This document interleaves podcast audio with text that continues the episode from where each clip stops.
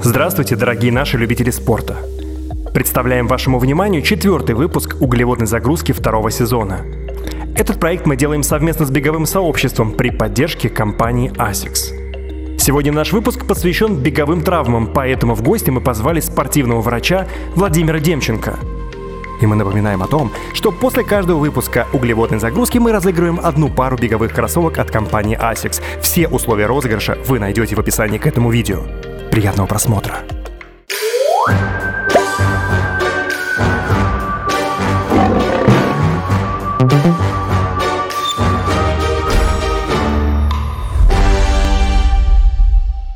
Все посмотрел, я просто искал этот сценарий. С с Егоровым. Ну вот будешь вести просто. Да. Мы готовы. Это я буду пере- перебивать? Типа, стоп! Че? Про мазь. Про мазь. И такие Про все, мазь. и про мазь поехали. Да, про Про- мазь. про- по- только это, постарайся не промазь. Не про- Не про мазь, только Не, чтобы... не про мазь, парни. Не про мазь. А, А мы уже начали? ну, Когда хлопали. Письма. А, А, Ну это же фишка. Мы же начинаем. А что, пи- пишем, да, пишем? а как музыкальную какую-нибудь вставочку сделать? Как это? Тан-тан, Это «Звездные войны». Да. И текст пошел такой вот э, с регалиями, А, с регалиями нашего, э, нашего Exactly. гостя. Да. Текст вот этот вот вдаль уходит, как в «Звездных войнах». Там просто не помещается, понимаешь, Доктор. очень много. Что за веревочка у тебя в стакане? Гусары молчат. А, Передача у нас сегодня серьезная. Она про болезни, про ушибы, про травмы бегунов. Правильно? Но перед этим мы хотели бы обсудить с тобой очень серьезный момент. Мы хотели бы с тобой а, обсудить новые реаль- реальности с точки зрения медицины. Я имею в виду ее виртуализацию. Скажи, пожалуйста, ты быстро перестроился? И как это выглядит прием у доктора Д через там Zoom, Да, Instagram? пришлось Что вспомнить, что кроме того, что я мануальный терапевт, я еще врач спортивный, врач ЛФК, лечебной физкультуры. Вот, и, конечно, ну, первая вообще такая глобальная вещь, которая с медициной в онлайне происходит, у нас э, не очень хороший закон о телемедицине. Все знают, что его приняли, да, он есть, но его так приняли, что его, в общем-то, нет, потому что э, он полностью убивает с тем, что первая консультация должна происходить очно. То есть вот если ты из Екатеринбурга хочешь проконсультироваться у врача в Москве, то ты должен первый раз с ним сгонять, а потом уже как бы с ним общаться. Вот, и поэтому вообще вся вот эта вот история с онлайн-консультациями, она сейчас а, фактически на уровне а, знаешь, как разговоров о здоровье. То есть ты не имеешь права ставить диагноз, не имеешь права выписывать таблетки, но поскольку есть такая лазейка, что все фитнесеры легко перешли в онлайн, то, и, в принципе, врачи, которые лечат упражнениями, в принципе, как бы вот такой лечебный фитнес, но это как, как бы такая как бы медицина. Вот. Э, Очень был смешной случай, когда мне нужно было там, спросить, э, в, знаешь, Яндекс Медицина, слышал такую штуку? Звонишь Ну, вот доктору, хотел да, тебя звонишь спросить. доктору, он такой говорит, знаете, ну вот я вам диагноз не могу поставить, но вот мне кажется, это, это похоже на, вот иногда бывает это похоже на гастрит. А, иногда люди применяют э, таблетки, вот, которые похожи на вот такие. Слушай, это знаешь, Яндекс Медицина бабушка надвое сказала. Да? Да, да, да, да. Ну, кстати говоря, в это Фуфляндия, да, В Америке э, это называется second opinion, это второе мнение. То есть это не диагноз, но это мнение Не, не, человека. подожди, ты про другое говоришь. А в- а второе мнение может быть вторым мнением. Вопрос о том, что врач в онлайн-системе лишен и первого мнения. Он не может тебе выражать и первого Понятно, мнения. но просто почему он может, просто это противозаконно. Вот в чем вопрос. Ну, значит, не может. А мы не можем здесь нарушать закон. Мы все-таки Ну, законопослушные граждане. Я говорю, что к тому, что действительно, может быть, эта система несовершенна, и как это работает в Америке, потому что это ты можешь принять во внимание это второе мнение, а можешь и не принять. И вот как бы И второе мнение не должно быть на основании диагноз. диагноза. То есть тебе должны что-то поставить, а потом уже ты хочешь как бы подумать, что думают другие специалисты на тему. Вот. Но в общем и целом э, адаптировался с трудом. Почему? Потому что все-таки очень привык шупать людей руками. Вот. Но в итоге очень много что можно решить э, через онлайн. Особенно очень сильно обрадовались регионы, потому что ну, они говорят, наконец там Демченко начал консультировать онлайн. Потому что первое, что они говорят, что у нас нету вообще никого. То есть не то, что спортивных врачей нет, а там нормального травматолога нет. Сидит там какой-нибудь да, там, терапевт, который на- один на всех. И...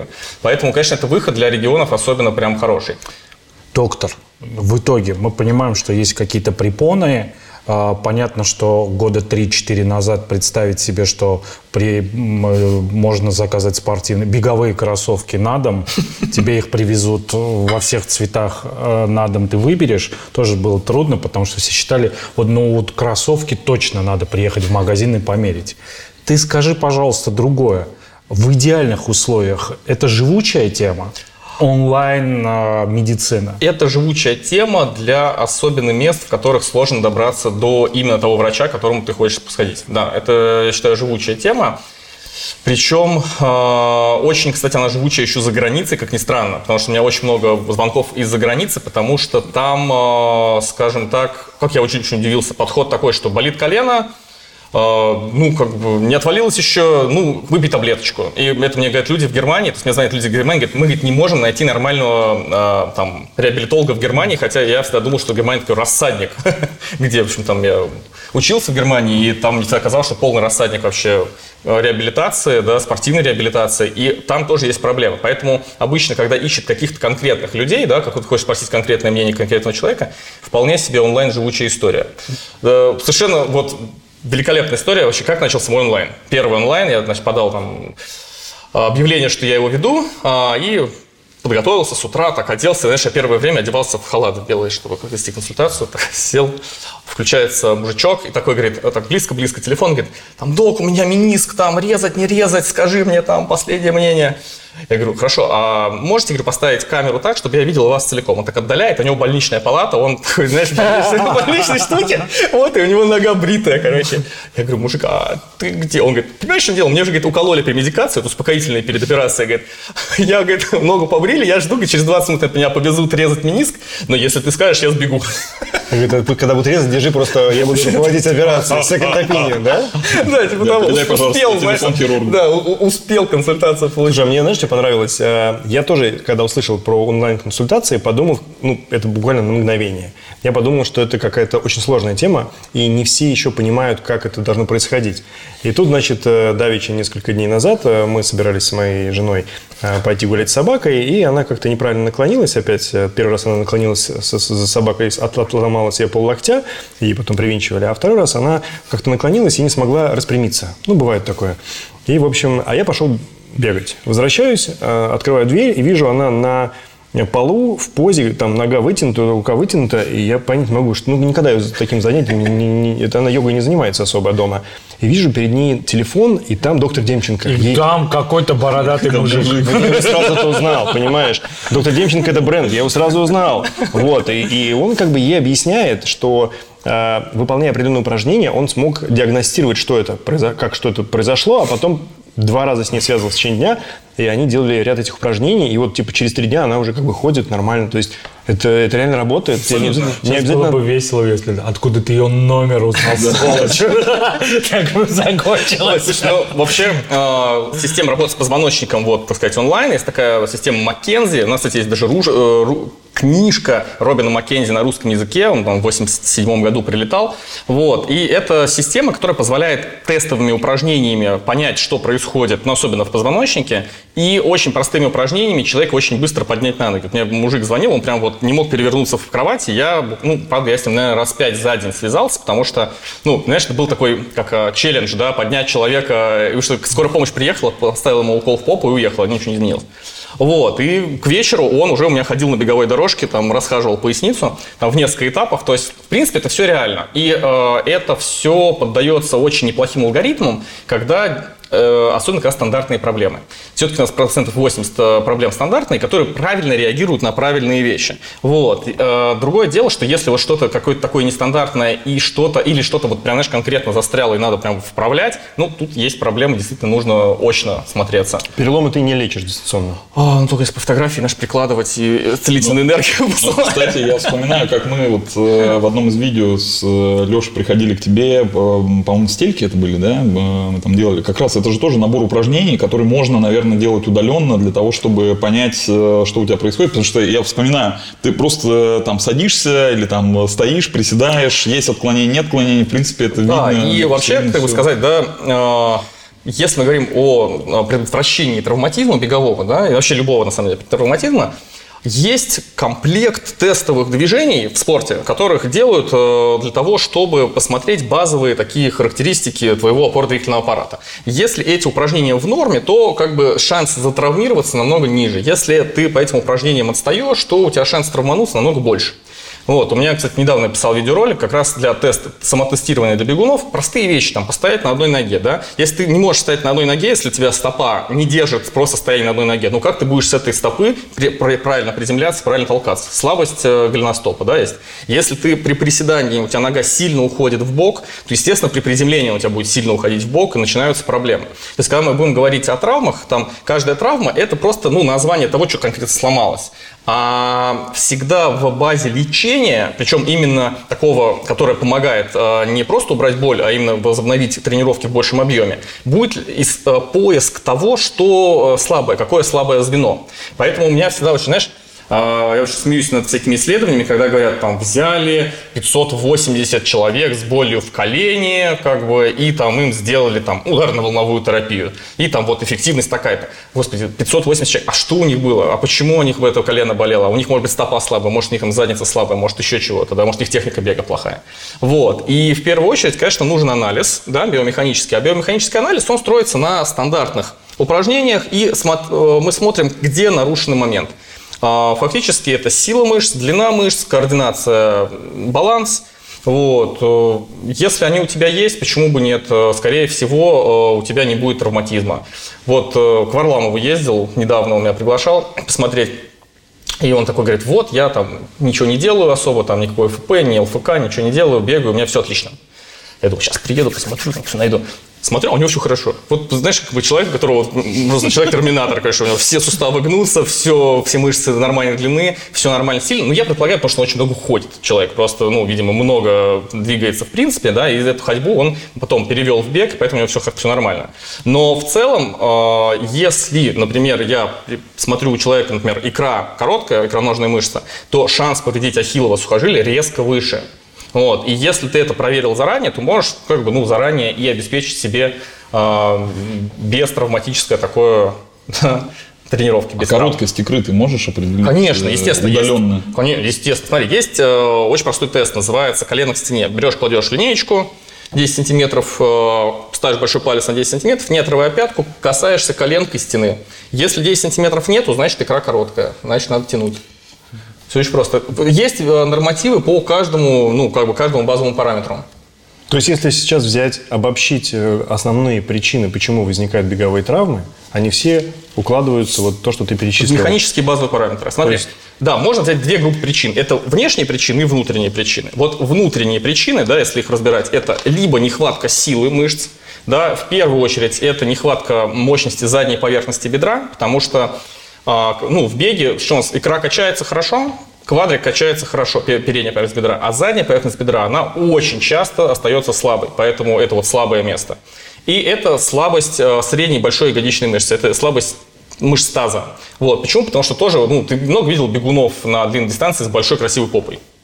Ну, только в начале тренировок.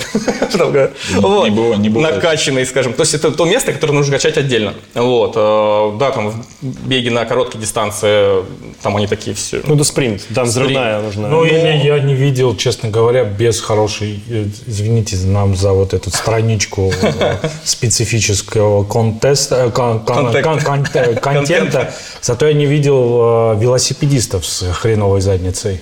Все у них вот... вот ну, только все. хреновые велосипедисты. Мы говорим же о хороших велосипедистах, как и о хороших бегунах. Да, сила мышц. Второе – это длина икры и длина квадрицепса. Да, это, ну, потому что это очень важные параметры. Длина илиотибиального тракта. И по э, силе ну, мелких мышц это очень важны мышцы стабилизаторы стопы и голеностопа. То есть это вот, вот такие основные прям пункты, которые очень важны.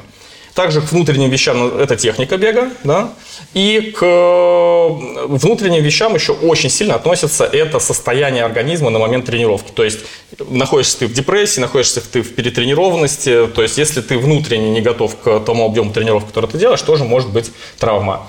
Вот. А все остальное это внешние факторы. Док, смотри, э, недавно, но еще до вот этого веселья, которое у нас угу. развернулось, веселье в кавычках, А, Я был в Сколково в одном центре, который занимается значит, э, созданием некой программы а, подгона спортивного инвентаря. Там, От одежды до кроссовок. Такой байкфит, но для всего, да? Да, и там одним из элементов э, этой всей истории был э, разработанный компанией, по-моему, Hewlett Packard специальной дорожки, которая вот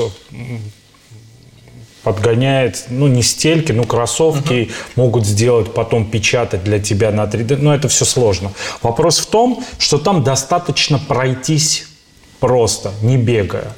И у меня возник риторический вопрос во всех э, магазинах, ну, с беговых, ну или в, в моем сознании везде, чтобы а, правильно выявить недостатки стопы, надо э, Бег. окунуться в, э, в- в среду, в которой ты, собственно говоря, тестируешь. Тебе надо пробежаться. А тут они говорят, а бегать не надо, достаточно пройтись по дорожке и от контакта даже а, пешком нам достаточно выявить. Это может быть такое или это как-то все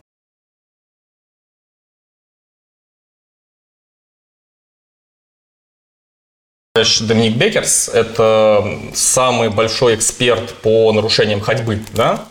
И у него есть, э, я был у него на семинаре по нарушениям ходьбы и бега, и он э, многие моменты, он говорит о том, что, скажем так, э, многие моменты, которые можно выявить для устранения улучшения бега, можно их выявлять через ходьбу. Потому что э, основные базовые там, биомеханические нарушения на ходьбе тоже хорошо видны, и ходьба на самом деле чуть, ну, скажем так, более изучена, и, и больше ей занимаются, потому что все-таки ходит людей больше, чем бегает, и нарушений ходьбы, как бы, скажем так, больше, чем нарушений бега. И их фиксировать проще, потому что ну, аппара- ап- аппаратура там другая и так далее. Но э, есть моменты, которые только в беге будешь видеть, а есть, которые только в ходьбе. Потому что в беге есть принципиальный момент, когда ты фактически серия прыжков, да, то есть у нас э, отсутствует момент двухсторонней опоры, и вот этот вот момент сильного приземления, он виден только в беге. Поэтому, конечно, здорово, но опять же, как и Бекерс тоже он рекомендует, он рекомендует оценить и ходьбу, и бег, потому что он говорит, что какие-то моменты мы лучше увидим на ходьбе, потому что это медленнее, проще фиксировать, проще разбираться, а какие-то моменты четко можно увидеть только во время бега, именно потому что у нас есть фаза вот этого мощного приземления. И э, многие огрехи вылезают именно в момент э, вот этого вот касания да, с опорой. Вот я понимаю, что с помощью вот этой тензометрии это все измеряется, да? То есть э, когда наступание, оно измеряет количество Стель- нажатия. Стельки тензометрические, да? Да, ну это вот, собственно говоря, это та поверхность, которая измеряет э, усилие, с которым та часть стопы. Но это один из параметров, Один из параметров, да, потому что важно. очень важно, что еще сверху происходит, что с тазом происходит, Сверху, что с корпусом сбоку. происходит. То есть это один из элементов. Я, я поэтому удивился, когда ты сейчас рассказал про вот эту инновацию, что как можно, правда, сравнивать. Вот для меня тоже удивительно, но они клянутся божаться, что это им достаточно. Но они, часть они же параметров- наверняка какие-то датчики используют или нет? э, Но чтобы это дорожка и есть датчик. Ты ходишь по датчику. А, ну только, получается, Ну, то есть верхняя... часть- поверхность. А, ну может быть, там знаешь, что еще есть? Может быть, есть какая-то история, как э, э, майкрософтский Kinect, который считывает еще и скелет твой и э, может строить вот эту модель э, э, тв- твоей ходьбы, помимо, помимо ты точек давления. на переоцениваешь. Сколково, мне кажется. А, ну... Не нужно было, да?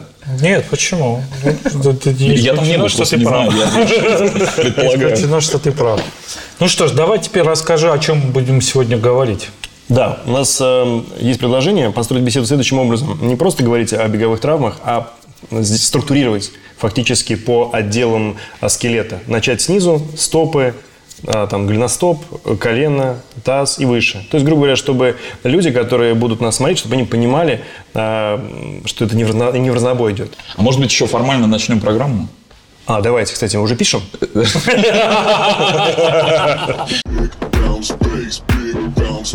Погнали тогда с, э, со, со стоп, Со с стоп, голеностопа. да, да, Что, стопы, с, чего, с чего чаще всего, с чем обращаются к тебе бегуны? Вот. э, Ну, в принципе, количество травм э, самое большое внизу, да, и чем выше, тем ниже, тем меньше. И стопы, первое, да, если прям вот говорим про пальцы, это черные ногти. Ноготь смерти, знаешь, такое, черная метка. Вот. э, Моя тема регулярно. Просто вот э, я не знаю, почему каждый раз э, я вот спрашиваю если- всех специалистов. Если брать, да, и так, э, основные причины, да, и что делать, да, кто виноват, и что делать. ну.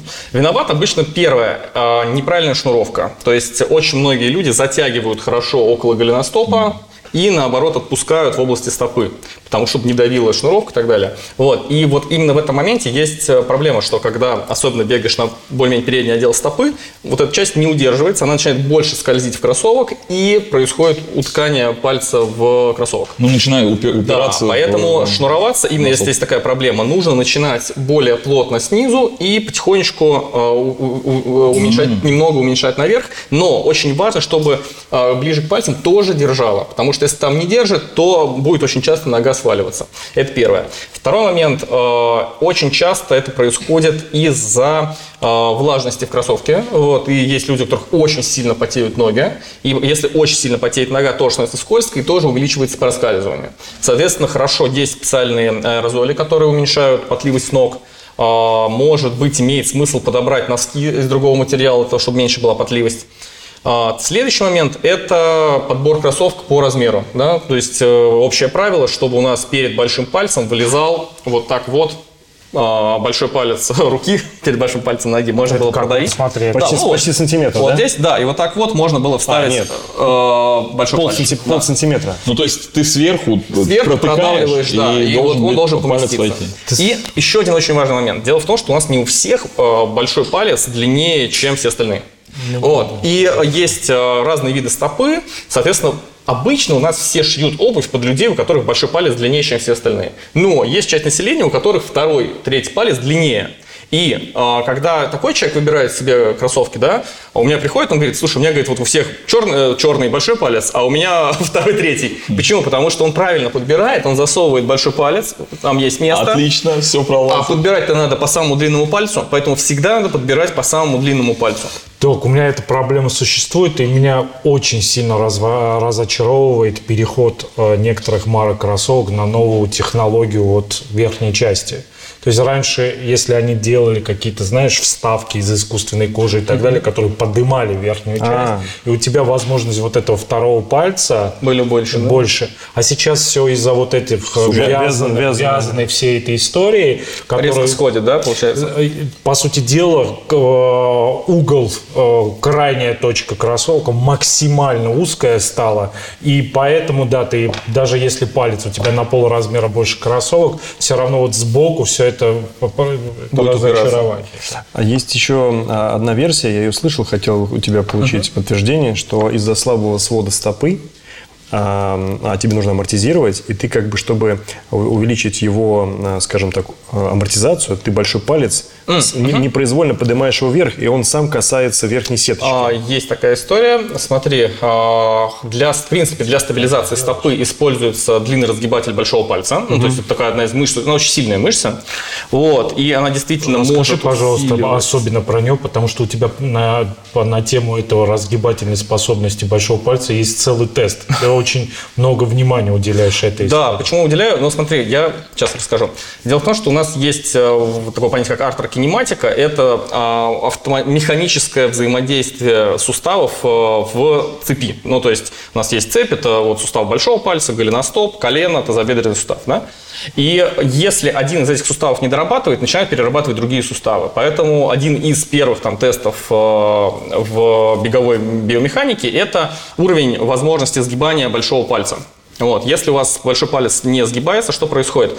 Вот представьте, что мы приземлились, да, и в момент, когда мы переходим, делаем толчок, большой палец должен сильно согнуться, да, для того, чтобы потом мы могли сильно вытолкнуться. Он очень много, ну, очень сильно включается при толчке. И если этого не происходит, то автоматически начинает изменяться угол э, сгибания в голеностопе и колене, и начинают э, пере- перерабатывать эти структуры. Вот, есть такая даже патология, называется халюс ридигус, э, ригидный большой палец, который вообще не гнется.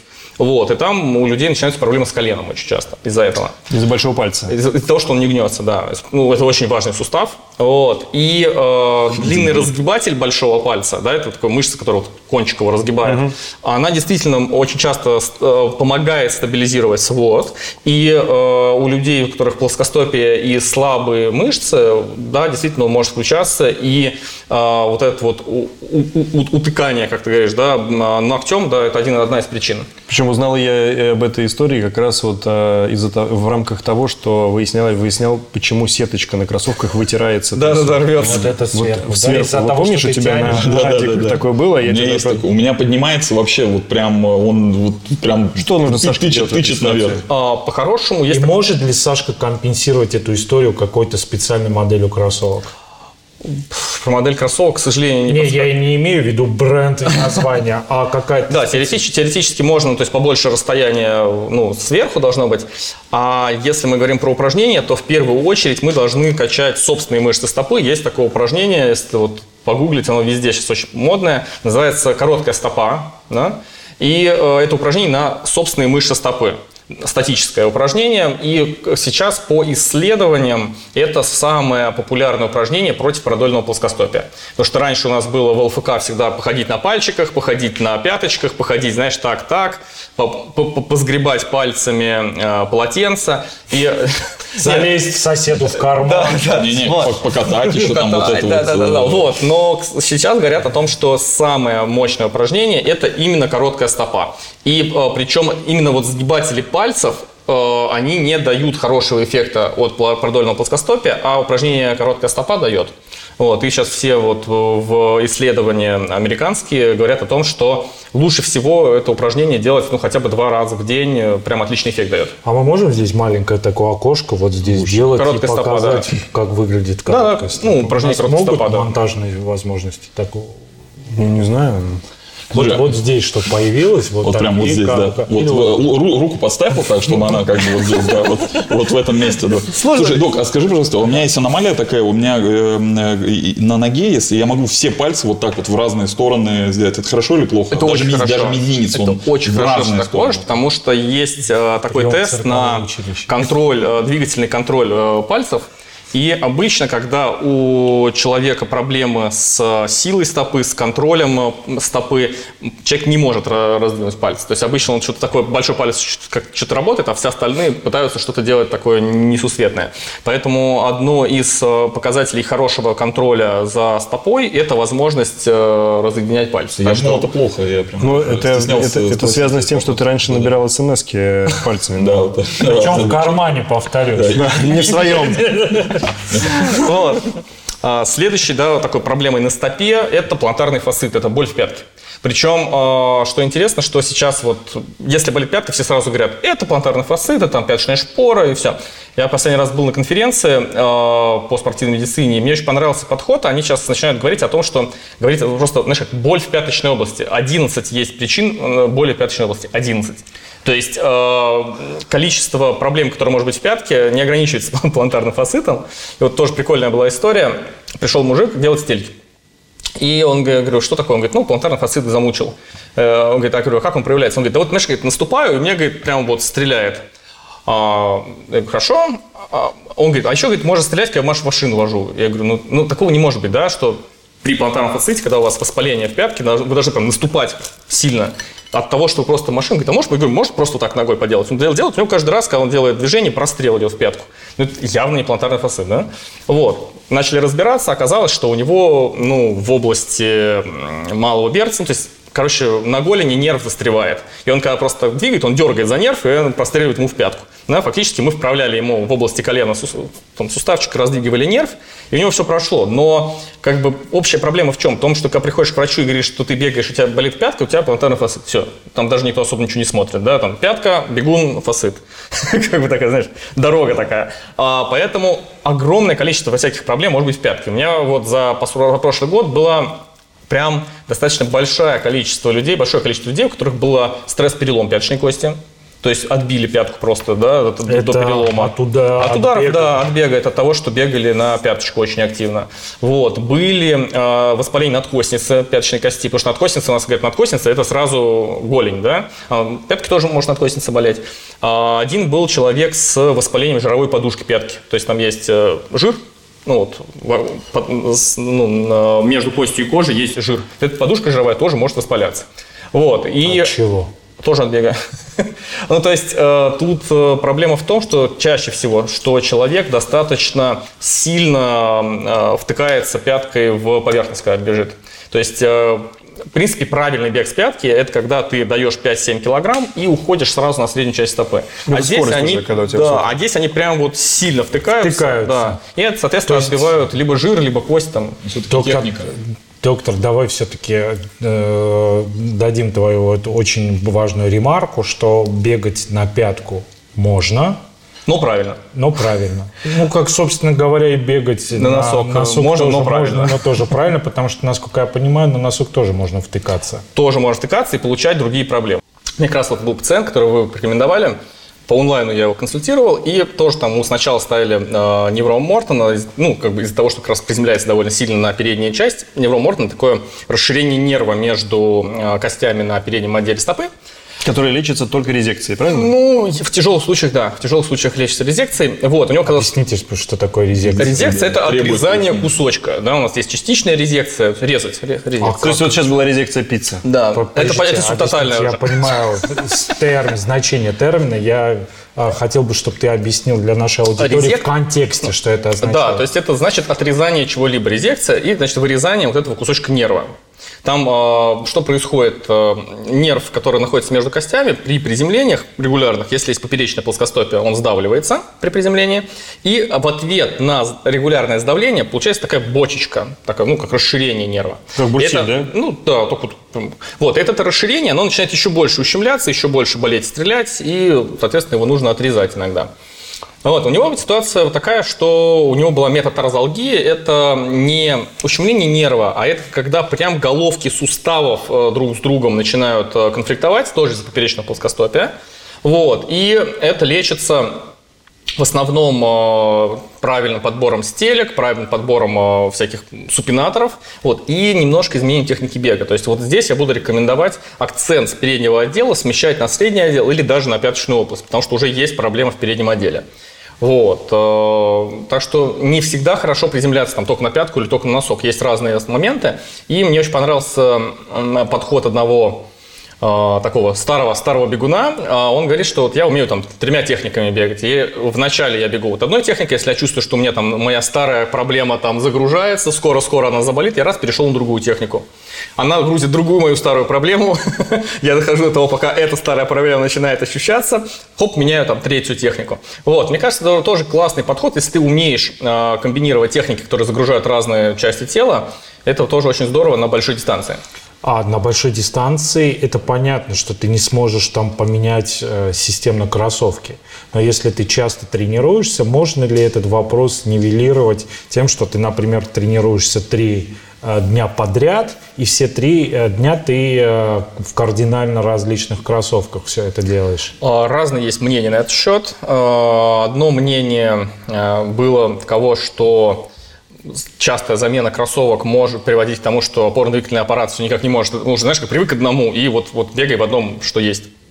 И, в принципе, мнение неплохое, потому, почему? Потому что я довольно часто вижу а, у людей проблему, э, что когда они меняют кроссовки, у них что-то начинает отваливаться. А, С другой стороны, если у тебя уже стабильно три пары, и ты стабильно их меняешь, то организм может уже привыкнуть и к этому э, моменту. То есть очень важно, как мне кажется, вводить новые кроссовки не резко, а, то есть э, и вводить их сразу не на тяжелую тренировку. То есть если у тебя есть тренировки с ускорениями, желательно первый раз не одевать новые кроссовки на какую-то тяжелую тренировку с ускорениями. Кстати, вот еще про кроссовки очень классное наблюдение, и оно уже подтвердилось не один раз, э, и а, это твоей жены как раз была, помнишь, история с мягкими кроссовками? Да, про Хуку мы говорили тогда. Да, Так можно, да, сказать? Да, да? конечно. Вот, а, и уже тоже такое наблюдение не один раз а, было, что люди покупают мягкие кроссовки для того, чтобы избежать травм, и в итоге получают травмы из-за мягких кроссовок. А, Вот э, Ирина Александровна. Ири- И- у Ирины, да? Ну, ты ее Василием называл, когда принимал, поэтому я не ревновал. Вот, а, и вот э, у Ирины... Понимаешь, да? Вот у тебя ощущение, что ты ворвался, видишь на экране э, человек. Демченко. Демченко, а он даже не знает, с кем он разговаривает. Ну, у меня с имена проблема. Я Вот, все так и есть. Он думал, что меня лечат. Мы Алеш, ну что Полумрак в ты... комнате был. Вот, у Ирины была такая проблема, что э, когда легкий бегун покупает себе очень мягкие кроссовки, там с бустами, с э, помхока была, да, мягкая. Да. Вот. Что получается? Что, с одной стороны, действительно удар становится меньше, но с другой стороны, э, очень резко увеличивается потребность в стабилизации стопы. То есть ты фактически приземляешься как на, ну, такая ситуация, как если машина едет по запорошенному снегом льду. То есть она не может нормальную сцепку найти, и тебя начинает нести. И вот эта вот стабилизация стопы не достигается. То есть, если у тебя вес достаточный, чтобы продавить весь этот э, мягкий boost и почувствовать э, опору, у тебя этого не возникает. Но если ты легкий, ты приземляешься на, мягкую, на мягкий кроссовок, и пятка начинает вот так гулять. И за счет этого перегружаются мышцы-стабилизаторы. И мы очень часто можем видеть такие проблемы, как воспаление надкостницы, воспаление большеберцовой мышцы, даже стресс-переломы. От этого Да. перелом. Вот. И я, э, я сначала думал, что это какая-то единичная история. Я вот так вот сейчас начал анализировать. Уже 6-7 случаев я видел, когда легкие девочки покупают себе мягкие кроссовки и получают проблемы с перегрузкой мышц стабилизаторов. Я правильно понимаю, что девочки легкие могут покупать себе мягкие кроссовки, но при этом они должны уделять серьезное внимание э, Стабилизации, кору и стабилизации стопы, да, то есть стопы. э, работе с голеностопом. У меня есть как раз видео на моем канале по укреплению Это- голеностопа, да. Или, или чередовать, правильно? Ну, это чередовать сил- каким- силовые, я правильно понимаю? Да, это Упражнения для того, чтобы прокачивать. Смотри, вот по поводу упражнений на голеностоп, на стабильность голеностопа, я за то, чтобы комбинировать два типа упражнений. Первое – это упражнение на боссу, то есть э, балансировка на боссу, на, на, Полусферах. На полусферах, на нестабильных опорах. Да? И второе – это силовые упражнения, потому что если ты только балансируешь, то у тебя увеличится координация, у тебя увеличится подключение мотонейронов, то есть мозг будет лучше контролировать, но именно силы это не прибавит. Поэтому хорошо бы использовать еще упражнения либо с утяжелителями, когда мы э, ну, там, хотя бы э, там, 2 килограмма вешаем на, на стопу и совершаем там, по 50-80 вращений, да? либо работа с резиной, когда мы цепляем резинку, причем желательно такую резинку, чтобы ты за 14 э, повторений уже устал. Потому что если ты делаешь 50 повторений резинкой, значит резинка слабая для тебя, да, надо сворачивать вдвое, либо натягивать больше. Вот. И э, отработка каждого движения стопой э, с резиной по 14 раз, силовую именно. Если это комбинировать, тогда стопа действительно становится очень крепкая.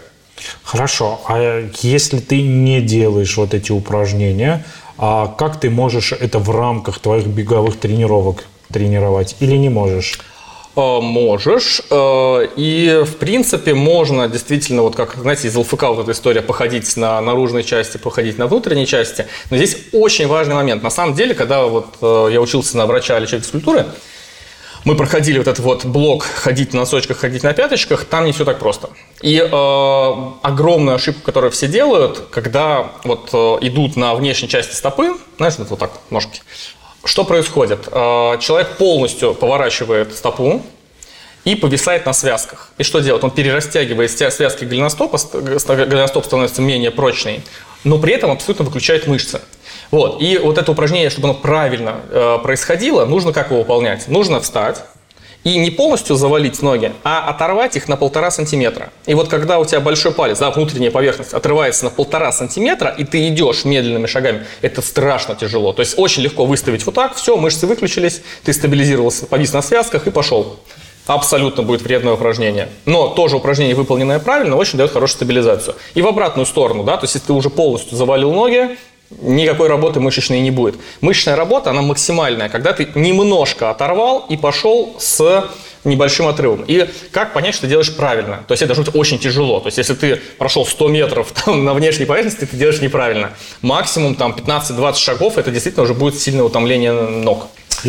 Итак, очень важная информация, друзья, раз мы говорили в том числе и о кроссовках, надо обратить внимание, что э, наши большие друзья э, не только по циклу углеводная загрузка, но и вообще компания ASICS, а это уникальный случай, когда в рамках одного бренда вы можете найти для себя точно подходящую модель. И особенно хотел вас, э, вас проинформировать, что на рынке появилась новая революционная модель, которая называется Новобласт. Обратите внимание, мы начали в этой модели бегать, но во всяком случае интересно, необычно и приятно. Вот во всяком случае такие у меня я продолжаю. первые И, впечатления. выгля- и выглядит кайфово. Да, выглядит Что немаловажно. Это, это правда важно. Мы же визуалы, понимаешь? это очень стилек должен. Так что обратите внимание на Новобласт и не только на Новобласт, на всю линейку э, продукции компании ASICS. Bounce bass, big bounce bass. Ну, и мы пока не ушли со стоп э, и кроссовков, э, кроссовков, кроссовок, э, не могу не спросить, вот резиновые шнурки, вот эти, которые самые зашнурованы, плохо или хорошо? Что это? Зачем? Ну, есть вот... э, знаешь, вот я попробовал на называют? Как они правильно На называются? Носе. Резиновые шнурки? Это так называется? Я просто не. На Нусе это модель ASICS. Там они специально э, сделаны, такие резинки, знаешь, с узелками. Чтобы ты вообще не пришла. Я видел, знаешь, подкачивают что-то и так вот как захватывает стопу подкачка. Видели такие? Нет, это, это письмовой памп. Есть такая штучка. Вроде неплохо это выглядит. Я тоже не есть технология BOA, когда ты при помощи Честно, я штучки- не видел ни разу. Всё, вопрос Хорошая снимается. штука-то нет? Ну, и вот... э, Это было к вопросу, наверное, больше то, что ты на- начинал говорить про то, как неправильно Шнуровать? иногда шну- шнуруют, да, и из-за этого возникают Слушай, ну травмы. честно, вот, я не э, знаю, я не, не видел ви- никогда их. Я так понимаю, что шнурки нужны для того, чтобы обеспечить фиксацию стопы, чтобы она не ездила. Если резиновые шнурки тебе позволяют это сделать, наверное, они, они их можно Я использовать. просто ни разу не пользовался. Я пробовал, а у меня не фиксирует стопу, поэтому Не пользуюсь. Это, Да, это болтается, очень да? любят триатлонисты, потому что быстро натянул и побегал. и пошло. Но я пробовал, мне вот вроде там просто вопрос того, что тяжелее их настроить.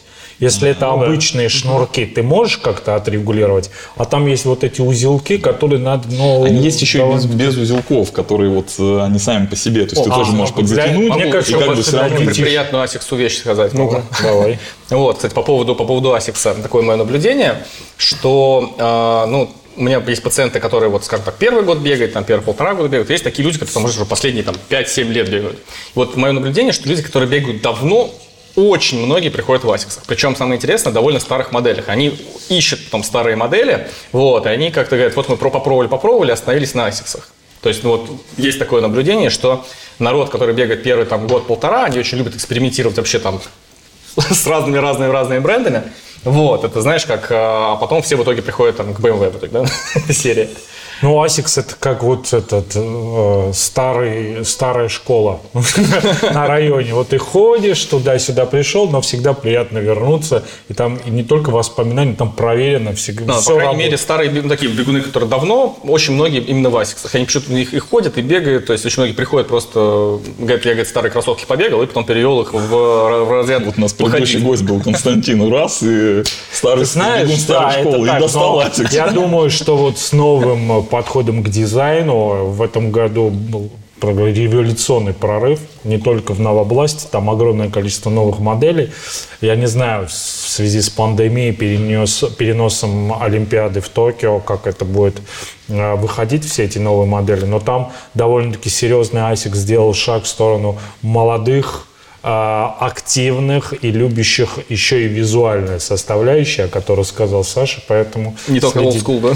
Да, old school-то всегда за ASICS, потому что это проверено, надежно и работает в любых обстоятельствах. А здесь уже и появилась какая-то такая хайпистская, да, история. Хайп-бистская. Хайпистская история. Гайс, но если вернуться к ступням, есть еще два момента, которых э, я хотел бы обсудить и пойти выше. Как прям 10 По недель. А, кстати, я к доку обратился позавчера с своей пяткой. После пробежек стали болеть сбоку пятка. Мы, мы так и не определили, что это. Поэтому я сейчас, знаешь, типа, с легким содроганием слушал все эти рассказы про Переломы пятки. один, 11, повторюсь, 11 причин, по которым может болеть пятка, поэтому мне стало не по себе. Мозоли. Казалось бы, да, нет ничего э, конкретного про мозоли. Почему они возникают, можно ли их избежать, и вообще, в принципе, о чем это говорит мозоли? Потому что ты не пользуешься антиперспирантами, неправильно подобрал носки, неправильно подобрал кроссовки. В чем проблема? Как этого избежать? Вот. По поводу мозолей. Э, Есть э, разные типы мозолей, э, и очень важно, где они, где они образуются. Есть типичные места, так называемые, есть атипичные места мозолений. И э, есть прям карта мозолей, которые говорят, ну, есть прям такие мозоли, которые говорят именно о какой-то проблеме. Вот. И э, особенно важно, если эти мозоли повторяющиеся. То есть ты, грубо говоря, их э, не ситуационные, то есть у тебя какой-то там забег там специфический, там какой-то там был, например, трейл очень мокрый там или еще что-то. А вот систематически мозоли появляются в одних и тех же местах, ты их срезаешь, они снова появляются. Это всегда говорит о нарушении биомеханики и говорит о том, что а, идет перегрузка в этой, в этой зоне. И какие мозоли самые такие, ну, скажем так, э, те, на которые действительно надо обратить внимание? То есть, если мы рассматриваем стопу, это мозоли посередине стопы, вот здесь вот на э, метазальных подушечках, да, на подушечках суставов, Это посередине. Свидетельствует о поперечном плоскостопии. Это свидетельствует о поперечной плоскостопии и о аномалии опоры в переднем отделе стопы. Это вот такой мозоль, который вот действительно важно знать, что это нехорошо, особенно если он постоянно возвращается. Второй тип мозоля, который э, нормальный, нормальный на большом пальце, это в принципе достаточно нормальный мозоль, вот здесь вот сбоку бывает. И этот мозоль лучше не срезать. А, вообще толстые роговевшие мозоли, если вы занимаетесь спортом, лучше не срезать, потому что Фактически организм что делает? Он делает там укрепление э, материалом да, дополнительным, и после срезания э, сно- Заново. да, заново приходится образовывать, и вот именно вот мозоль на большом пальце сбоку лучше не срезать, он там нормальный абсолютно. И гораздо хуже, если этот мозоль не здесь, а он образуется ниже. То есть э, не на, край, не на краю э, пальца, а образуется в области косточки, там где халюс вальгус, да, бывает там вот эта кость. Вот, э, по поводу пяточной области. Нормальные мозоли по внешней поверхности пятки снаружи, сбоку. Это тоже считается нормальный абсолютно мозоль. Вот. Плохой мозоль на пяточной области, опять же, в центре пятки. Это говорит о том, что приземление идет не на э, краешек пятки, а идет четко прямо вот пяткой, и вы сильно туда э, Бьете. сильно, да, сильно бьете. Поэтому если прямо по центру пятки есть мозоль, то тоже нехорошо. Вот э, краевые мозоли, они всегда говорят о том, что, в принципе, приземление более-менее правильное. Вот здесь вот. А, да, это тоже нормальный мозоль. Вот, вот у- в, у мизинца вот с этой Да. стороны тоже нормальный мозоль. То есть, э, если так сказать, то краевые мозоли, они чаще всего нормальные, и признак нормального мозоля – это толстый роговой слой. То есть, не, когда не- э, нету такого Жидкости. покраснения, жидкостей, нету покраснения вокруг, нету болезненности при нажимании. Вот, если это такой сухой, толстый роговой мозоль, то, скорее всего, это правильная вещь, которая возникла просто как адаптация к бегу. Там скоро будет ноготь. Второй. Или вырастет новый палец. Да. Вот, возможно. А вот и который на пятке сзади. э, А, который- Да, я понял, о чем речь. Э, Это не очень хорошая штука. Почему? Потому что, вот так как ты говоришь, на пятке сзади, там э, крепится ахиллово сухожилие, и вот за ахилловым сухожилием есть еще сумка, так называемая бурса ахиллового сухожилия. И очень часто э, там даже не столько мозоли, сколько такие шишки, да, вот шишки.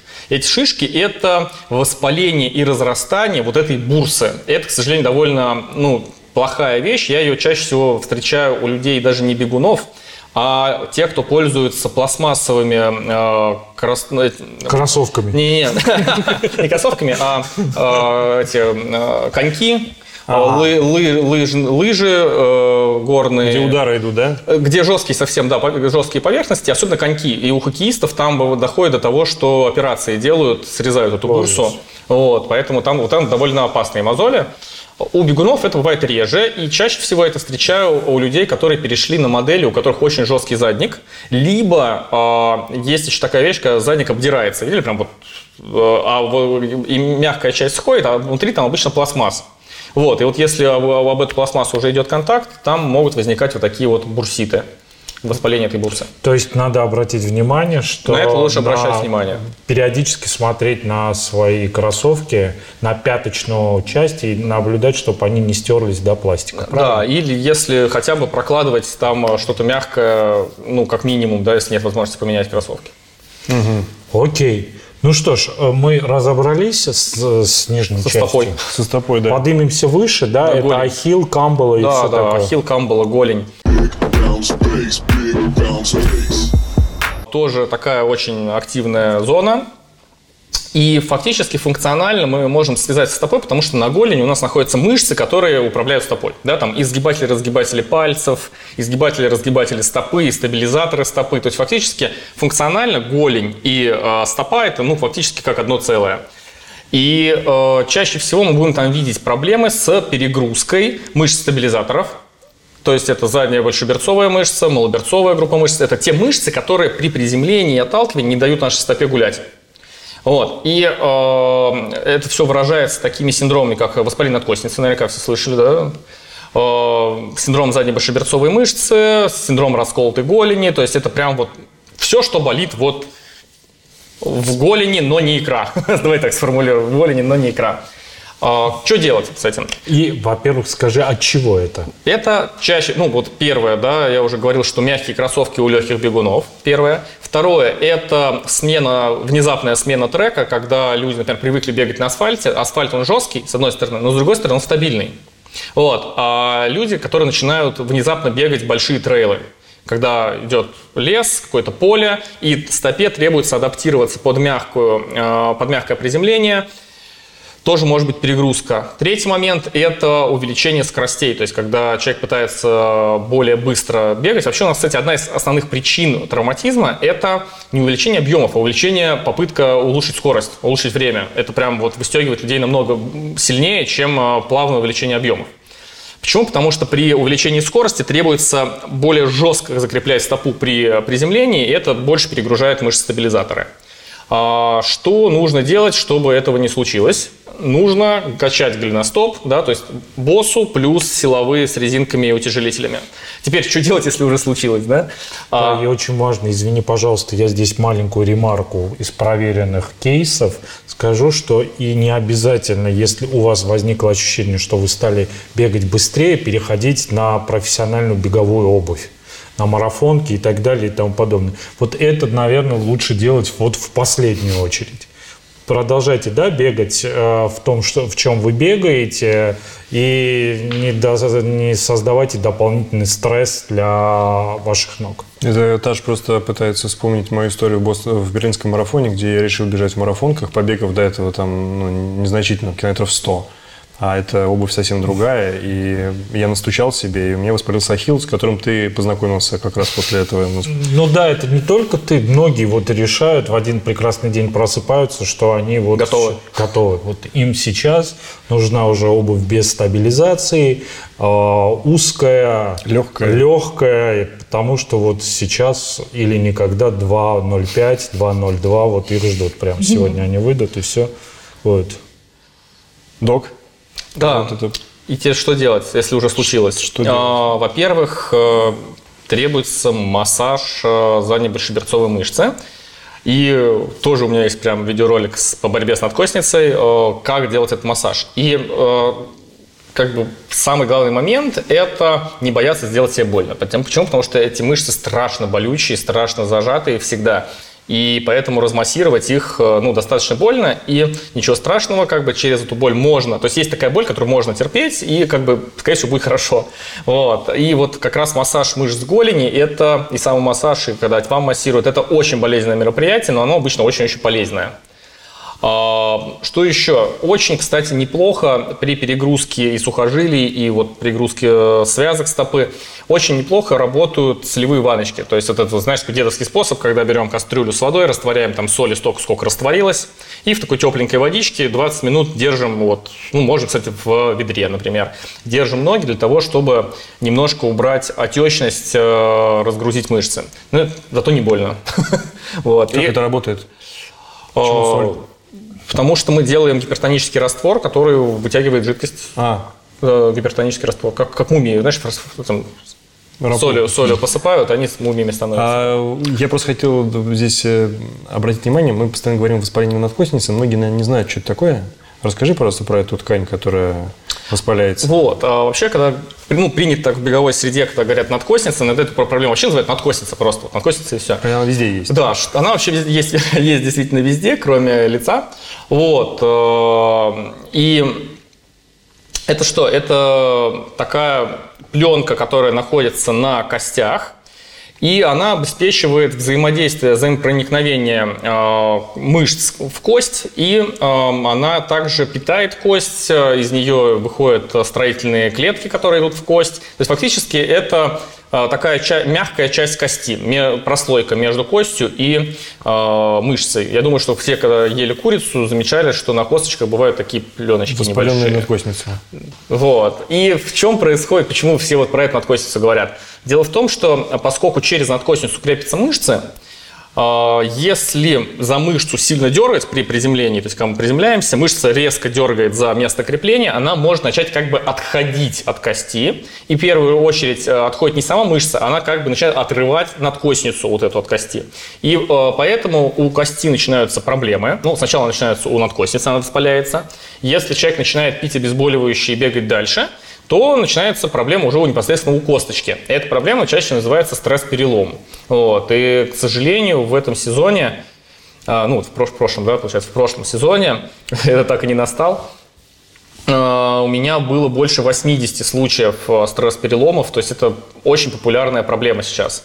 И чаще всего она происходит, почему? Потому что люди э, очень много стали э, пить обезболивающих и бегать. То есть это как такая прям мода такая стала. Ничего страшного, Типа выпью ибупрофенчика, того же. Что бы то ни стало. Вот что бы то ни стало. Просто да. надо сказать, что лечение в надкоснице требует длительного времени, я так понимаю, и это покой. Ты не можешь заменить бег легким бегом. Это уже, собственно Только говоря, безударная нагрузка. То есть Безударная. фактически можешь делать сколько хочешь велосипеда, можешь делать сколько угодно, там лыжи, роллеры какие-нибудь, но ударная нагрузка невозможна. Поэтому и столько случаев, что человек готовится к какому-то мероприятию, наращивает объемы, у него начинает болеть надкосница, он за- закидывается и чем там бупрофеном или еще чем-то Ну да. дальше делает. А там какое-то особое количество нервных окончаний, да? Почему такое болючее-то? Да, там очень много иннервации, очень много иннервации. Ну и потом, в принципе, сам процесс отрывания надкосницы от кости, Ой. он очень, очень тяжелый.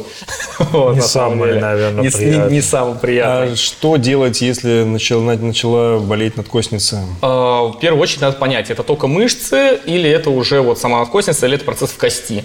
Вот. Если врач может это пальпаторно, ну то есть на ощупь определить, я это стараюсь примерно определить на ощупь. И если у меня есть э, подозрение, то, что есть проблема в кости, обязательно надо делать МРТ.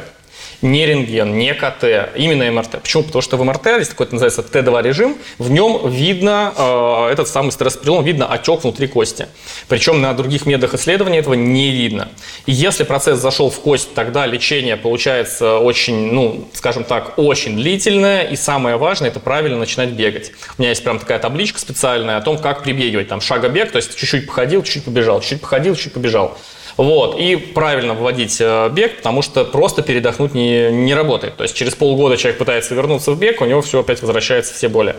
Вот, если же это просто надкосница, то ситуация проще, можно ее там быстрее залечить и быстрее начать бегать. Если это ситуация в мышце, то, слава тебе Господи, это вообще просто лечится, нужно ее размять, там промассировать, э, сделать несколько упражнений и возвращаться к бегу. Поэтому ключевой момент – это определить уровень поражения, а это нужно сделать МРТ. То есть, грубо говоря, если вдруг у тебя начинается боль, боль в голени, То которая не похожа на мышечную, скажем так, Да, и 100% если к врачу. Массаж не, разми... не массаж не помогает, то желательно сделать МРТ и к врачу. Да.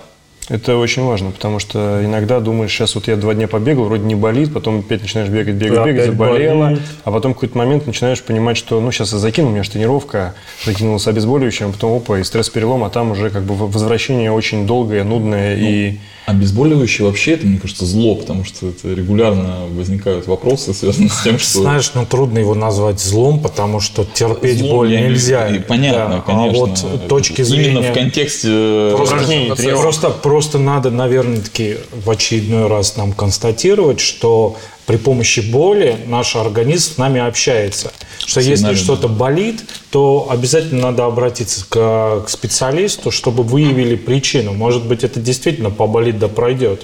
Да, а если серьезные проблемы, вы можете их усугубить и на большом старте просто или перед большим стартом, к которому вы готовитесь очень долго, вы, вы выбыть прям на неограниченное количество времени, и это просто очень печально. Мне, кстати, вот э, наверняка тебе тоже пишут очень многие в э, директ. Дашь, дашь мне мандаринки? Да, кусок? конечно. А, самое интересное, что люди пишут э, сообщения такого плана. Вот я бегаю, у меня там что-то хрустит, тянет, болит, у тебя такое было, как это лечить? Есть Это, это вообще это лучшие вопросы, которые я прилетают. просто хочу сразу закрыть эту тему. Ребята, пожалуйста, не пишите нам, мы просто блогеры, есть врач, и благо у нас он в гостях. Слушай, пишите, не-не. пишите вот этому. Да, да. Не, не, подожди, в принципе, мне кажется, надо сказать, не, не то чтобы нам не пишите, но не стоит вообще, наверное, писать никому, вот, потому что если что-то болит, то нужно Врачу. идти к специалисту. Ну, я вот, имею в виду, не, сейчас не к другу. самоизоляции, поэтому Да. идти сложно, но есть люди, которые могут тебе, по крайней мере, дать направление, что тебе дальше делать, потому что Бывает... э, Ну, совет всегда один, да, идти к специалисту. ну, слушай, случаи, случаи бывают разные. Вот э, как э, из, из, из жести. Приходит дядька, 40 лет, начал бегать, э, похудел классно, он говорит, прям вес пошел, говорит, просто потрясающе быстро. Вот. И у него начал болеть что-то вот в области тазобедренного сустава. Я посмотрел, и, знаешь, вот странное ощущение, все тесты нормальные. Вот, вот то, что я говорил, да, там сила мышц, стабилизация, все, хорошо, такое ощущение, что кость болит у человека. Опять Я- про Варламова рассказываешь. Вот, я решил, что, скорее всего, наверное, стресс-перелом. Отправил на МРТ. А, Приходит результат, а у человека четвертая стадия рака, метастазы в тазобедренный сустав. Вот, и похудел он не потому, что у него как бы просто хорошие беговые результаты, а потому что у него как бы рак активизировался, потому что ну, он Ой, кошмар. начал тренироваться, кровь там и так далее. Вот, поэтому а, обследоваться вовремя, да, как бы, когда у тебя начинаются какие-то проблемы, очень важно. Потому что он, кстати, вот что я хочу хотел сказать, что он месяц как раз пил обезболивающий и бегал. Да, а ему этот месяц на самом деле мог бы очень сильно помочь в плане там, химиотерапии там, и других вещей. Ну, он уехал лечиться в Германию, к сожалению, не знаю, что там, как у него закончилась история, но вообще обычно, если метастазы в тазобедренном суставе, это уже как бы обычно, обычная история не очень хорошая. Ну, поэтому хорошая история, поэтому переходим к bass. Дорогой, мы переходим к главной, ключевой. Знаешь, это вот как из Симпсонов, вот знаменитый мем про «Ха-ха!» Вот так же и колени. Любой человек, э, который спорит с бегуном, его главный аргумент заключается в том, что бегать нельзя, потому что ты убьешь колени. Скажи, пожалуйста, что людям отвечать, вот когда они сидят где-то в ресторане, в бане, им говорят, а, бегун, а вот тебя колени, ско- убьешь колени. Вот дай два совета, знаешь, как в фильме «Амели». Был бы говорит, человечек, который мне бы советовал, что смешно и весело отвечать. Вот ты вот этот человек, который советует, что людям говорить? А, Я бы отвечал, ну как, у нас сейчас в моде доказательная медицина, я бы отвечал доказательной медицины. В Америке а, там вообще очень много исследований проходит по бегу, там давно и плотно бегают, изучали остеоартроз и а, распространение остеоартрозов в бегающей и не бегающей популяции. Очень интересные результаты. И э, остеоартроз, то есть вообще, когда говорят, знаешь, убьешь колени, вот это все, подразумевается очень большое количество э, патологий, которые в целом выражается болями в области колен, давай так скажем, да? И действительно, у бегающих людей область коленного сустава болит в 5-8 раз чаще, чем у небегающих. Но дело в том, что эти боли чаще всего связаны с достаточно легкими состояниями, чаще всего это перегрузка мышц, перегрузка связок. Ну, то есть это проблемы не, в общем-то, ну, такие, знаешь, не фундаментальные проблемы коленного сустава. И чаще всего они лечатся тем, что ты просто немножко не бегаешь, поделал какие-то упражнения, там, мазиками помазал, то есть проходят без последствий, да?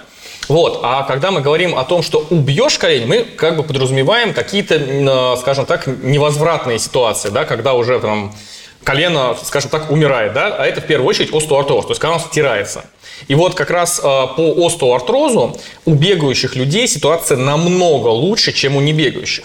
И там сравнивали людей как бы офисного, ну, как бы офисный планктон, да, а, людей, которые бегают до 50 километров в неделю, и людей, которые бегают более 120 километров в неделю. Вот у людей, а, которые бегают более 120 километров в неделю, у них уровень остеоартроза коленного сустава на 10% меньше, чем у людей, которые не бегают.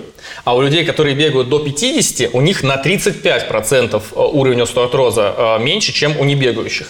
То есть, грубо говоря, если ты бегаешь э, в объеме 50 километров в неделю, то в 35% случаев у тебя будет колено лучше, чем у офисного сотрудника, который тебя это спрашивает. Вот. То есть люди в споре могут сказать, дорогой мой, Читай исследование. Да, читая исследования, на самом деле 35% ниже при занятии бегом. И, а, вот так, да? А если не веришь, посмотри углеводную загрузку. Или в этот момент Достал, прямо, знаешь, достал, достал телефон и на два часа, значит, пожалуйста, изучай. Нет, слушай, ну тут как бы все очень просто. Дело в том, что чтобы э, сустав не деградировал, ему нужно кровоснабжение. Кровоснабжение находится только у тех частей, которые работают. То есть, если ты как бы сидишь э, как бы за клавиатурой и работаешь, у тебя вот, вот тут кровоснабжение неплохое, да, в целом. Но Колени в пальцах работают. вот. Не происходит нормального кровоснабжения сустава. Не происходит, это очень важно, замены внутрисуставной жидкости, потому что замена внутрисуставной жидкости происходит только при физической нагрузке. Но очень важный момент, это прям вообще супер важный момент, что кровоснабжение костей напрямую зависит от ударной нагрузки. И ходьба, а, быстрая ходьба и легкий бег э, увеличивают в несколько раз э, приход крови в кость. Да? А хрящ у нас питается фактически снова из кости и из внутрисуставной жидкости.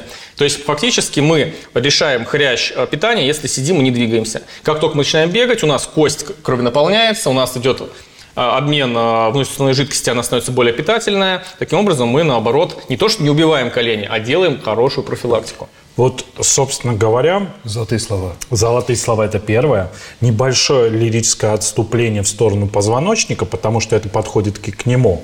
Помнишь, я к тебе пришел э, в, в начале своей беговой карьеры, если это можно Можно, назвать. конечно, можно. Беговой карьеры. У меня было несколько протрузий, довольно-таки крупных, которые мне мешали. Системно у меня были перманентные боли в определенных участках. А, доктор меня периодически щупает, вот эти все места. Они, ну, э, надо сделать очередные съе- съемки, но, по всей видимости, они стали меньше как минимум. У меня есть одно место после автокатастрофы, которое периодически доктор вставляет на место, мой позвонок, да. Но в целом это из этой же оперы, да, Да. что единственная возможность поступления крови межпозвоночная Диски, да. диски – это ударная нагрузка. То есть все наоборот Да. что даже для проблем с позвоночником надо больше ходить и медленно бегать. А дальше уже по рекомендациям Очень много исследований об этом говорят, что быстрая ходьба и бег э, намного лучше, чем а, медленная ходьба и сидячка. Бана- банально. Кстати, да, быстрая ходьба, быстрая ходьба вообще великолепная вещь. Почему? Потому что вот все там девушки хотят большие ягодицы, да, но есть классное исследование, которое говорит о том, что э, если ты ходишь, ну, грубо говоря, на каблуках и семенишь, то у тебя практически не подключается большая ягодичная мышца. Потому что большая ягодичная мышца, она очень хорошо включается, когда у тебя шаг большой. То есть, когда нога сзади хорошо толкается назад, у тебя как раз включается бедро, у тебя включается большая ягодичная мышца, поясница хорошо включается. Поэтому э, быстрая ходьба может быть сама по себе уже тренировкой. То есть мы можем порекомендовать э, девушкам, которые хотят выглядеть, ну, частично Овально. как Кардашьян, да, брать палочки, да, и, Можно и без но- палочек, и можно можно без палочкой, э, да. палочек ходить быстро, активно, туда-обратно. А возик глядишь, и э, капустный лист не надо будет Я прикладывать. бы назвал эту концепцию орех. Да. 200 О, килограмм на плечи кстати, и приседания. Тоже хороший совет от доктора Демченко. Есть великолепная вещь, э, такой шагобег. То есть, когда у тебя есть проблема с любой травмой беговой, и ты, э, она проявляется не в начале бега, а, например, на какой дистанции, там, 2 километра, 3 километра, 5 километров. Вот. Очень хорошая тактика для увеличения объемов безопасных будет э, шагобег. То есть, ты сначала очень быстро идешь, метров 200, разогреваешься, переходишь на бег и бежишь ровно до того момента, пока чувствуешь уже не боль в этом месте, а вот какое-то легкое ощущение, что, может быть, оно скоро начнется. Если этого ощущения нет, то хотя бы, э, ну, ты знаешь, что будет на, на трех километрах. Ты это делаешь, например, 2,5 километра, да, до появления еще более. Переходишь на ходьбу, и снова 300 метров очень быстрой ходьбы, то есть максимально быстрой, которая вообще у тебя возможно. За эти 300 метров э, у тебя идет э, перезагрузка опорно-двигательного аппарата, отдыхают э, мышцы, отдыхают связки, и снова можно бежать. Вот при таком совете, я вот такую небольшую статистику подводил, у людей получается минимум на 50-70% увеличить беговую тренировку без ощущения боли. Да, тем, что немножко подключаешь ходьбу, как бы сбиваешь немного напряжения. И причем, если ты действительно быстро идешь, то, ну, в принципе, пульс очень сильно не уронишь. То есть можно поддерживать какие-то, хоть какие-то пульсовые значения, да, то есть ты не остынешь. Вот, вот такой хороший совет. Я бы назвал бы эту технику бега ленивый фортлек. Но для начинающих ведь многие а, называют именно вот эту технику единственной верной для входа в бег. Во всяком случае, вот в первый раз ты вышел из э, своей квартиры на пробежку, ты решил начать бегать, вот ровно в этом режиме все и рекомендуют. Чуть-чуть походил, быстро походил, по чуть-чуть побегал, перешел на шаг и так далее. Силуянов очень, профессор Силуянов был очень за такой подход э, в тренировочном процессе. Коли уж все сейчас говорят про свои травмы, которые доктор Демченко, как не могу не рассказать про свою, потому что у меня тоже была травма в колене. Это невероятно бесючая тема, когда ты выбегаешь, проходит какое-то время, ну, типа, километр сначала, да, потом, и начинает жутко болеть так, что ты даже Коленочка? бежать, колено, да, бежать не можешь, просто боль адская. Вот, э, идешь нормально. Вообще А что ты никаких выиграл проблем. в этот раз? Вот, сначала, сначала километр, потом два, потом три. И ты, выбегая на тренировку, ты не понимаешь, заболит он оно у тебя или нет. Мне очень понравилось, доктор говорит, слушай, значит, вот сделай вот это, вот это, э, и в субботу, значит, э, выбежишь на пробежку и сделай маршрут таким образом, чтобы ты как бы ее завершил у меня э, в клинике, как бы, значит. Вот, не было, зачем? Он говорит, ну вот как раз у тебя будет боль, и я как раз вот э, Посмотрю. вот этот вот момент. И что было в итоге? Ну, там вот... э, Берцовая мало- кость, да, берцовая, да. нестабильная была. А так что был-то? Она воспалялась. Э, Нестабильность малоберцовой кости, да, раздолбалась немножко. Да, Вот, воспалялась нужно во время бега и начинала, начинала с большой э, берцовой костью значит, соприкасаться во время бега, и это вызывало Вот. просто адские, адские Скорее всего, какая-то была неправильная ударная нагрузка, может быть, увеличила Может, скорость. а может либо- быть, это из-за того, что человек очень сильно хлюпает, не хлюпает, а бьет по Ой, асфальту. начинается, да. Очень бесяче громко бежит рядом. Очень громко бежит. Может быть, это Может быть, вообще громко это плохо. То есть есть даже упражнение на кошачьей лапке, когда мы начинаем сначала Это вот у нас специалист по кошачьим лапкам. это я. Да, да, да, да, вот это вот. э, Бег- вихляний ниндзя. Да, это, бы- это инстаграмный бегун. девочка. Селфи красавка. Слушай, а, кстати, вот э, по поводу вот этих вот шлепаний. Ведь э, помните, у нас в прошлой, в первой передаче углеводной загрузки, когда был Санталов Константин, он рассказывал, что после 50-60 километров ты, у, у тебя мозг устает, он не контролирует, и ты начинаешь шлепать. Это правда? То есть, э, с эти- а с этим можно как-то бороться, или ты вынужден уже шлепать? Включать мозг. А, да, включать мозг. И здесь как раз Типа, таки хорошо не включаю, подходят. А, Нет, хорошо подходят э, стимулирующие вещи типа кофеина и сахара. Вот, потому что просто мотонейроны начинают утомляться. Либо Кока-Кола. Ну, кока-колы. Ну, то есть нужно, нужен ну, какой-то стимулятор Но небольшой. нужны места. Вот, кстати, про стимулятора веселая история. Кстати, у меня случай был. Это, кстати, к Сергею Минаеву сейчас. Да, вот, веселая история про стимуляторы. У меня пациент, он решил, э, что кофеин же это стимулятор, хорошо, все, значит, гели с кофеином делают.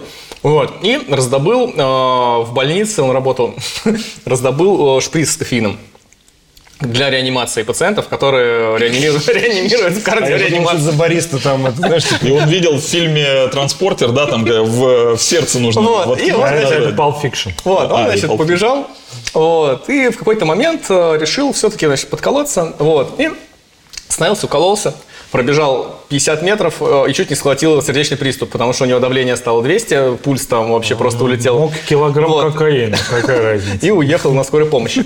Вот, в общем... э, где он это подсмотрел, интересно?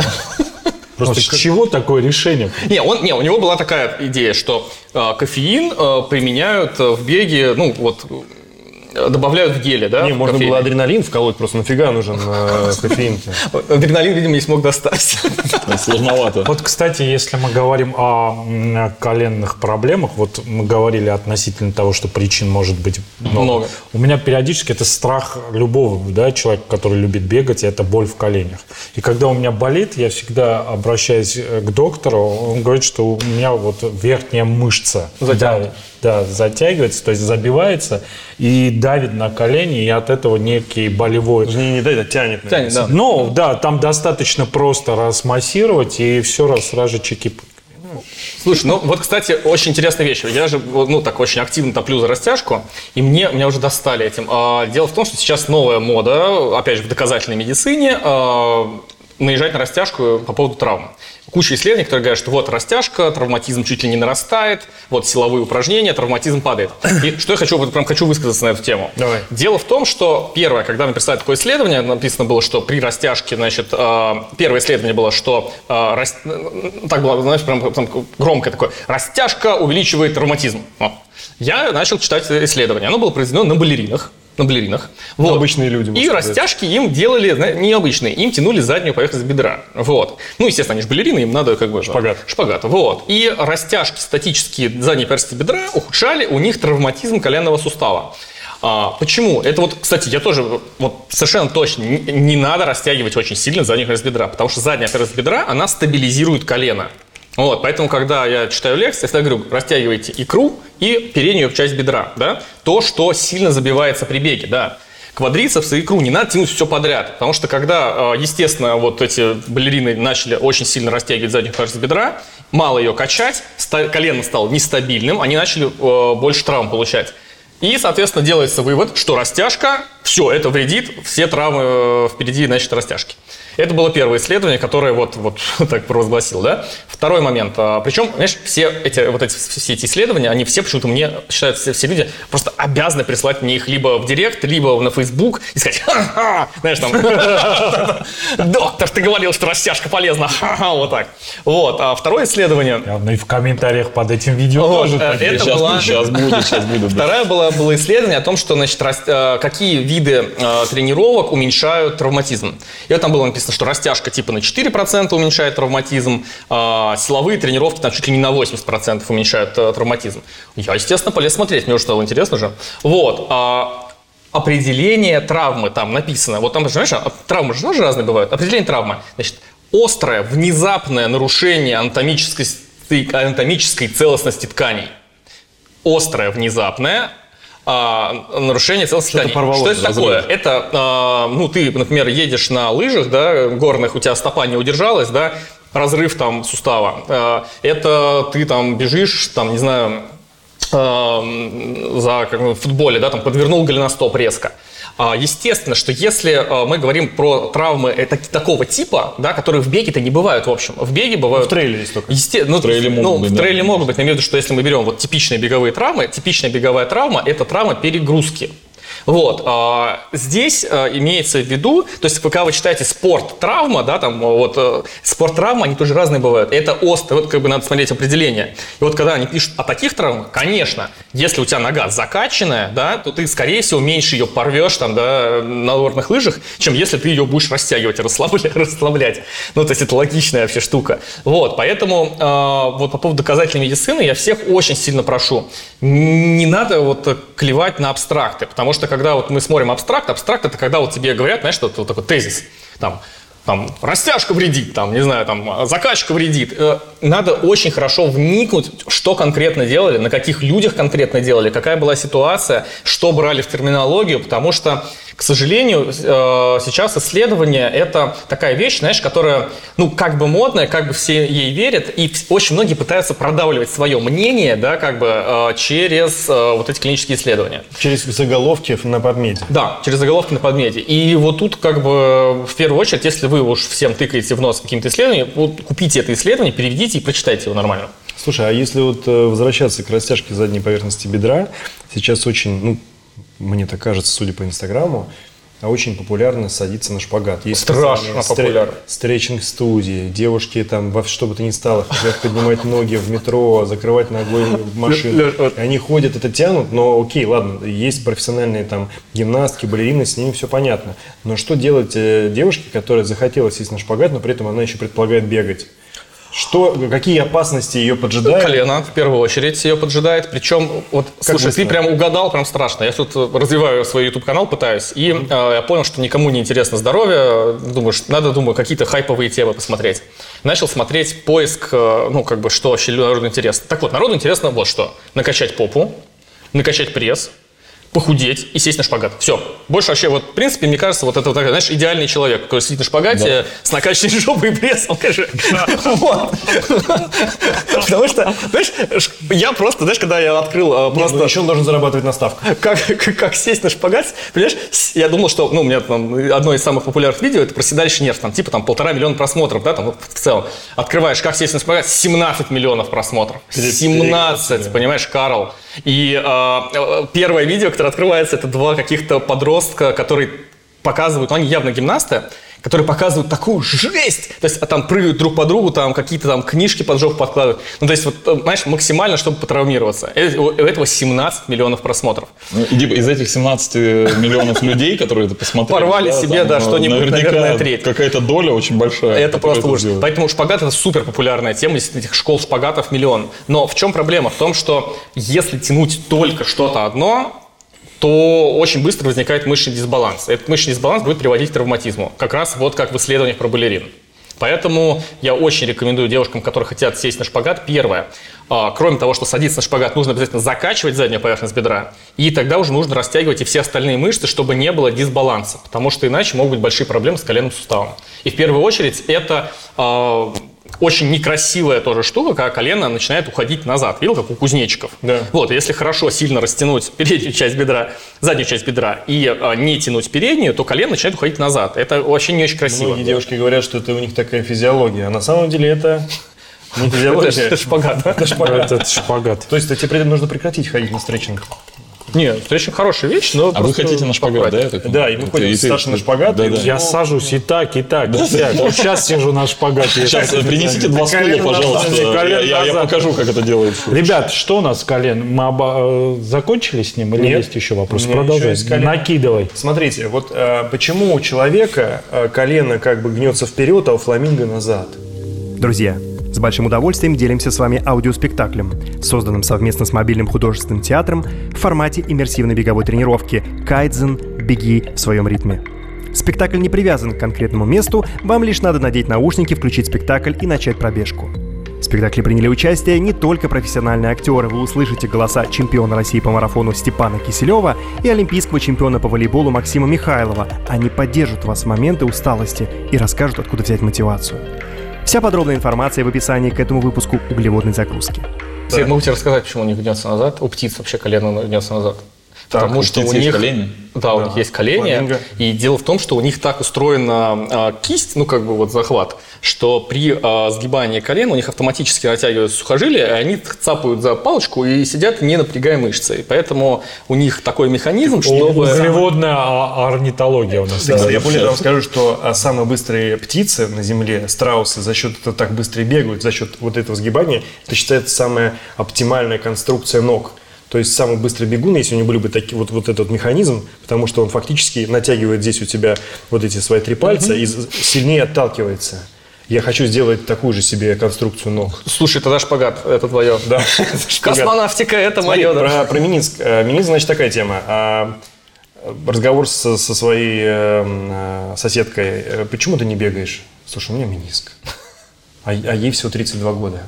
Э, Вот многие люди ссылаются на миниск и говорят, что Это мне- тогда, когда пробивают у меня колени, следующая стадия, а у Да, меня миниск. Да, вот вопрос, смотри, а если есть какие-то проблемы с миниском, при- в, как- в каком случае эти проблемы являются противопоказанием для ударной нагрузки? Э, Смотри, э, по мениску у нас, в принципе, у всех есть какие-то проблемы с мениском. И если, по-моему, кстати, даже у Эдика Безугла было классное исследование по бессимптомному течению повреждений менисков у футболистов. Вот, они делали всем поголовное МРТ и смотрели, какая стадия повреждения у футболистов и как у них были, были ли у них в анамнезе жалобы ну, менискоидного типа. И очень интересное исследование, то есть э, у подавляющего большинства людей повреждения, хронические повреждения менисков протекают бессимптомно. И э, вот здесь очень такая большая, знаешь, ловушка, когда у человека что-то болит в колене, он делает МРТ, а у него там хроническое повреждение мениска, да, там, и все. Ему говорят, конечно, конечно, это мениск, конечно, не бегать и так далее. А тут мы говорим про футболистов, то есть это люди, которые да, много быстро бегают, у них э, мениски, ну, грубо говоря, там на МРТ в хлам, но при этом они этого ничего не чувствуют. Это нормально.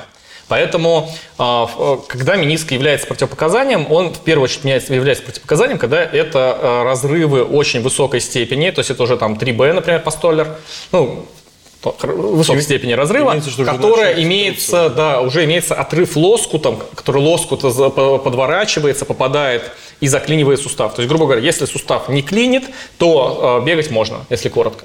С э, удаленным мениском бегать можно? Можно, можно. Опять же, э, где-то до 50 километров в неделю вообще без проблем. Потому что э, основ- ну, я уже, по-моему, об этом рассказывал, что есть такая градация э, в Америке. Healthy – это люди, которые бегают, э, потому что им э, врач сказал, что надо бегать там, для сердца, например. Да? Это до 20 километров в неделю. Фитнеси – это люди, которые занимаются фитнесом и включают бег как кардионагрузку в свою фитнес-программу. Это до 50 километров в неделю. И у них именно категория runners, то есть, собственно, бегун, начинается с 70 километров в неделю. Почему они такие градации делают? Эти градации очень сильно влияют на травматизм. То есть, фактически, специфический беговой травматизм, да, Фактически категория вот, э, фитнесе, которая до 50 км в неделю, они практически не имеют специфического бегового травматизма. Поэтому до 50 км в неделю, пожалуйста, хоть с менисками, хоть без менисков бегайте. Мне нравится то, что по вот этой классификации до 70 километров в неделю, это меньше 200 в месяц, ты даже не бегун. Ты не бегун, ты фитнесом занимаешься. Представляешь? База- базовый уровень. Базовый. Ну, это в Америке, Ты опять еще же, не, да? про- не прокачался. Не, ну, ну да, у них больше. Там у них больше, больше бегают, в принципе, люди. Есть какие-то еще истории про колено? Я хотел бы в, в небольшой оф-топик про колено. Давай. Это что колено и велосипед, скажи, пожалуйста. О, Отличная вещь. Э, В смысле, очень полезна для коленного сустава велосипедная нагрузка. Просто, скажем так, э, опять же, когда я учился на врача лечебной физкультуры на кондовой отечественной кафедре, вот, э, там была такая старая-старая бабушка, которая по-моему, велосипедом лечила любые проблемы в колене. Даже бесплодие. Велосипедом и кремом балет. То есть у нее, просто велосипед был э, прям вот э, один из просто топового лечения коленного сустава. Ну и в принципе я с ней ну, довольно-таки согласен, потому что э, нагрузка безударная, хорошая, особенно если у тебя контактные педали, у тебя включаются и задняя поверхность бедра, и передняя поверхность бедра. И, в общем-то, амплитуда не опасная, и, ну, хорошая вещь для колена, велосипед это отлично, особенно хорошо настроенный велосипед. А тут, кстати, сразу возникает вопрос, Сташ. Ведь, э, опять же, велосипед велосипеду рознь. Ты можешь как бы крутить разным каденсом, соответственно, в зависимости от э, высоты, частоты, э, то- Добиваться разных эффектов. Да, то есть э, говорят, что на высокой нагрузке низкий каденс вредит коленям. Ну, скажем так, если ты восстанавливаешь колено после травмы, то желательно, конечно, делать ну, На высоком на каденсе. высоком каденсе меньше сопротивления. Да. Есть у нас что-либо еще про колено? А Или- про киста Бейкера будем говорить? Ну, конечно. Мы ради этого Можно все сказать. собрались. Ну, просто это редкая за, эта история, да? Хотите? Ну так, у 12 примерно процентов. Расскажи, пожалуйста. Ничего себе, Да, это редко. Она просто течет очень обычно бессимптомно. А, ну, скажем, есть такая штука, как киста Бейкера, это гигрома фактически, но я думаю, что все знакомы с такой гигромкой, если вот, э, вот здесь очень часто людей на запястье при отжиманиях, например, вылазит такой вот гигрома, видели, нет? Ну, у- Бугоров. У нас даже оператор вот кивает. Очень частая штука. Есть он это- У тебя гигрома? Нет, он кивал гигромой. Ну, Надень маску, пожалуйста. Вот. Это грыжа сустава. То есть при очень высокой нагрузке, когда в суставе много жидкости, часть жидкости, ну, скажем так, в слабом месте сустава выпирает в виде грыжи. И вот это вот киста Бейкера, это как раз таки такое выпирание сустава в подколенную ямку, то есть сзади колена. Очень часто бывает у людей, и э, ну, практически 12% э, людей она есть в том или ином виде, но э, самое главное, что о ней надо знать, что чаще всего она, опять же, такая же бессимптомная, как и мениски. И когда она действительно начинает мешать, когда она размером с, там, с яйцо, то есть ее прям видно под коленом, и она начинает прям болеть, там сдавливать со- сосуды нервы, тогда ее нужно оперировать. Это довольно легко оперируемая вещь, как бы, поэтому Первое, что нужно понять, мешает она тебе или не мешает. Если она не мешает, то не надо впадать в панику. Кстати, вообще есть классное исследование, а, даже не исследование, а рекомендации, американские рекомендации для американских врачей, которые говорят о том, что лишний раз не делайте людям МРТ. Не надо. Почему? Потому что очень начинаются психологические потом проблемы у людей. То есть человек открыл там МРТ, а у него там фарш в колене, понимаешь? У него просто там какие-то мениски треснутые, связки крестовидные разволокненные, там киста Бейкера, остеоартроз там первой степени. Он такой, господи, там синовит еще. Обязательно всем, всем, кто занимается спортом, пишет синовит. Знаешь почему? Почему? Синовит – это а, больше жидкости, чем надо. Чем надо у кого? Чем надо у мертвого. сотрудника, да? Как бы. Ну то вот есть, это вот и- мы- Да, и как бы, да-да-да. И вот это вот, человек, если человек занимается спортом, у него по-любому будет синвит, у него будет больше жидкости, чем у человека, который не занимается. Вот мы по- подошли, наверное, одному из главных диалекти- диалектических споров между врачами и медици- и спортивными врачами. Есть хорошие врачи обычные, которые признают, что они никакого отношения к спортивной медицине не имеют, что есть особенность что э, обязательно, если вы хотите выяснить и вы находитесь в спорте, вам желательно найти хороших спортивных врачей, потому что гражданские врачи вам могут запретить вообще двигаться. Ну, целеполагание. профессиональный, да, но профессиональный спортсмен от обычного офисного сотрудника отличается просто как вот принц Криптона, короче. Просто потому что абсолютно разная физиология, абсолютно разные потребности, разные потребности в еде, в витаминах. Обменные процессы Обменные процессы разные. То есть вообще это два разных человека. Особенно если ты берешь ну, профессионалов, э, которые там, ну, спорт высоких достижений, но они вообще другие.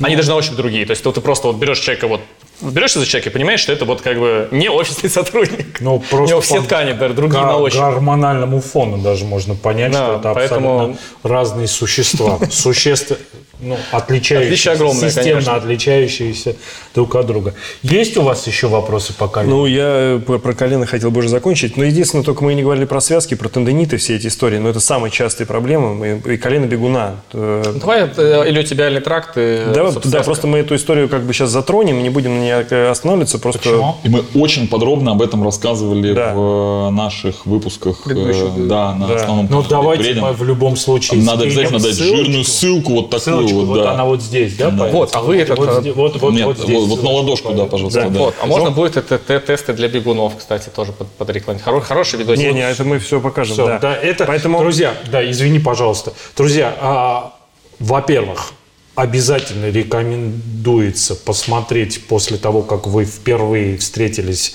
а, с доктором Демченко, посмотреть первый э, сезон углеводной загрузки с доктором. Обязательно мы оставим ссылку на канал доктора Демченко, изучить. Там огромное количество дико полезной информации. И самое главное, ответы на все возможные вопросы, которые связаны с э, проблемами при беге или занятием спортом. Ну и еще в дополнение будут прикреплены ссылки на видеоролики из с основного канала, с канала Бег Вреден. Если вы не подписаны на канал Бег Вреден основной, то самое время это сделать. А, Сделать красное серым, как принято говорить у людей из Ютуба. Правильно? Да, нажать на колокольчик. Это, ну, Да, это, ну, это просто, да. не- Что, пошли дальше? а, а это не с основного канала вообще? Просто как live получается, нет, который? Да, сейчас прямой эфир, подожди. я, по- я пошел. Мы сделали, прокачали отдельно э, стримовый лайвовый канал, и вся вот эти долгие форматы у нас Туда ушли, переведены да? туда. У нас. Все-таки я предлагаю оставить в этой передаче тоже чуть-чуть упомянуть про э, э, вот это Связки? вот, и, да, про связки, про Чтоб было тендониты. в одном месте. Да, и про колено бегуна это прикольная штука, когда ты зажимаешь связку снизу и, и разгружаешь, и у тебя получается вот это, ну то, что с чем сталкиваются сразу новички, когда начинают бегать. Давай расскажем. Давай, расскажем. Что, что за хрень у меня болит сбоку от колена, с, с одного боку, с другого боку, под коленкой, снизу коленки. Вот эта вот история. Да, это чаще всего бывают перегрузки сухожилий мышц. Вот. И если представить коленный сустав, то у него с каждой стороны есть мышцы, которые переходят через а, коленный сустав и обеспечивают его сгибание, разгибание, ротацию, ста- стабильность а, там, при приземлении и так далее. И все эти мышцы очень радостно умеют а, перенапрягаться, зажиматься. И э, когда мышцы бедра в первую очередь зажаты, когда мы приземляемся, они могут э, амортизировать не мышечной тканью, а дергать за сухожилие. И очень часто начинается перегрузка этих сухожилий, и вот как раз колено прыгуна, бегуна или тибиальный тракт, это все в принципе э, проблемы э, одного характера. Это проблемы перегрузки сухожилий. Каким образом можно попробовать отдифференцировать? У вас сухожилие болит или внутри колена? Да, Есть очень несколько простых моментов. Первое. Если вы легко можете нащупать свою боль пальцами, то это уже не артроз. да? Это уже не мениск, не артроз, это что-то поверхностное. Да? Второй принцип. Если вы перетянете ремнем или резиной в, верх, э, в, в нижней трети бедра, то есть все эти мышцы перетянуть и попробовать э, либо легко пробежаться, либо обычно вот лестница, да, реагирует на лестницу, пройтись по лестнице. Если боль хотя бы на 30%, на треть меньше, то это точно тоже проблема не в колене, потому что мы пережимаем мышцы выше. Поэтому первое, что нужно делать, это держать бедро в хорошем состоянии. Что значит бедро в хорошем состоянии? То есть передняя поверхность бедра и боковая поверхность бедра должны быть хорошо растянуты, размассированы. Задняя поверхность бедра должна быть сильная. Как понять, что у тебя сильная задняя поверхность бедра? Очень, кстати, простой тест. Так. Если лечь на спину, все, наверное, знают такой маневр, как качать попу, подня- поднятие таза э, из положения лежа. Да. Попу поднимаем. Вот, если лечь так же, колени поставить на 135 градусов разгибания, то есть не не на 90, а подальше пятки от попы, и выйти наверх, э, поднять таз и одну ногу убрать, то есть фактически остаться на одной ноге, на пятке, на сильно разогнутой ноге, на 135 градусах. Это будет максимальное включение задней поверхности бедра. Вот в такой позиции человек должен продержаться 30 секунд. Если ты 30 секунд продержаться не можешь, то есть нога начинает дрожать и попа падает вниз, это означает, что нужно закачивать заднюю поверхность бедра. Если вы это не сделаете, а будете, например, растягивать как шпагат, то все эти проблемы будут только усиливаться. А, Поэтому первое, массировать, растягивать переднюю поверхность бедра, массировать, растягивать боковую наружную поверхность бедра и закачивать заднюю поверхность бедра. Это вот такой, знаешь, э, прям э, рецепт успеха, скажем так, Золотые от, э, от тендинитов, да. По поводу того, что еще можно сделать. А, Все эти перегрузки сухожилий связок, они обычно хорошо реагируют э, на местную терапию, э, таки- э, на местную терапию ударной волной, высокоинтенсивным лазером. Да? И я всегда не советую применять э, какие-то гормональные средства, такие как, например, дипроспан, очень любят колоть. Да? Вот. Или даже большие дозы нестероидных противовоспалительных, такие как там диклофенак, э, вольтарен, это все, найс. Вот. Лучше использовать фи- физические способы. Вот э, в современной спортивной медицине лучше всего идет ударная волна и высокоинтенсивный лазер. В принципе, если их комбинировать, то там 3-5 сеансов, и все эти тендониты очень даже неплохо уходят. Что делает э, ударно-волновая терапия? Что это? Что происходит с, Это вот со эта связками? колотушка, которая... Да, да, Вот колотушка, да. Что делает? Э, Она создает э, воздействие ударной волной на ткани. И за счет этой ударной волны изменяется проницаемость клеточных мембран, то есть клетки э, лучше восстанавливаются. И что еще очень важно, что из клеток выходят такие специфические вещества, которые выходят э, только из умерших тканей. И эти вещества, они сигнальные, они привлекают на себя стволовые клетки, и, соответственно, таким образом мы как бы даем понять, что нам требуется ну, запрос на кавалерию, так сказать, запрос на то, чтобы подтянуть в эту зону много восстановительных ресурсов. Ну, то есть, грубо говоря, вот то, что, то, чем мы лечили Мэхил, это сначала мы сняли воспаление, чтобы убрать болевые ощущения, а потом я сделал 8 или, нет, 6 или 5. Да, 6, по-моему, да, у нас 6 сделали, ударно-волновых этих сеансов, это буквально там по 30 секунд, а может по полторы минуты. Это Ну, где-то так, полторы Ну и минутки. вот, да. посмотри, как Да. новый. Как новый сижу. Вообще, Да, на красавчик. шпаг- Тоже на шпагате. Не сказать, что 46 лет. У меня еще один вопрос, связанный с коленом.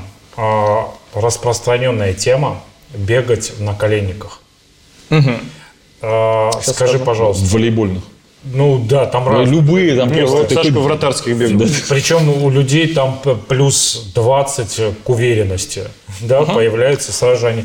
Э, Ты один раз говорил, что это очень вредно, потому что ты переводишь условно а, а, нагрузку с одного места на другое. Можешь еще раз об этом сказать более По подробно? поводу наколенников. э, Первое.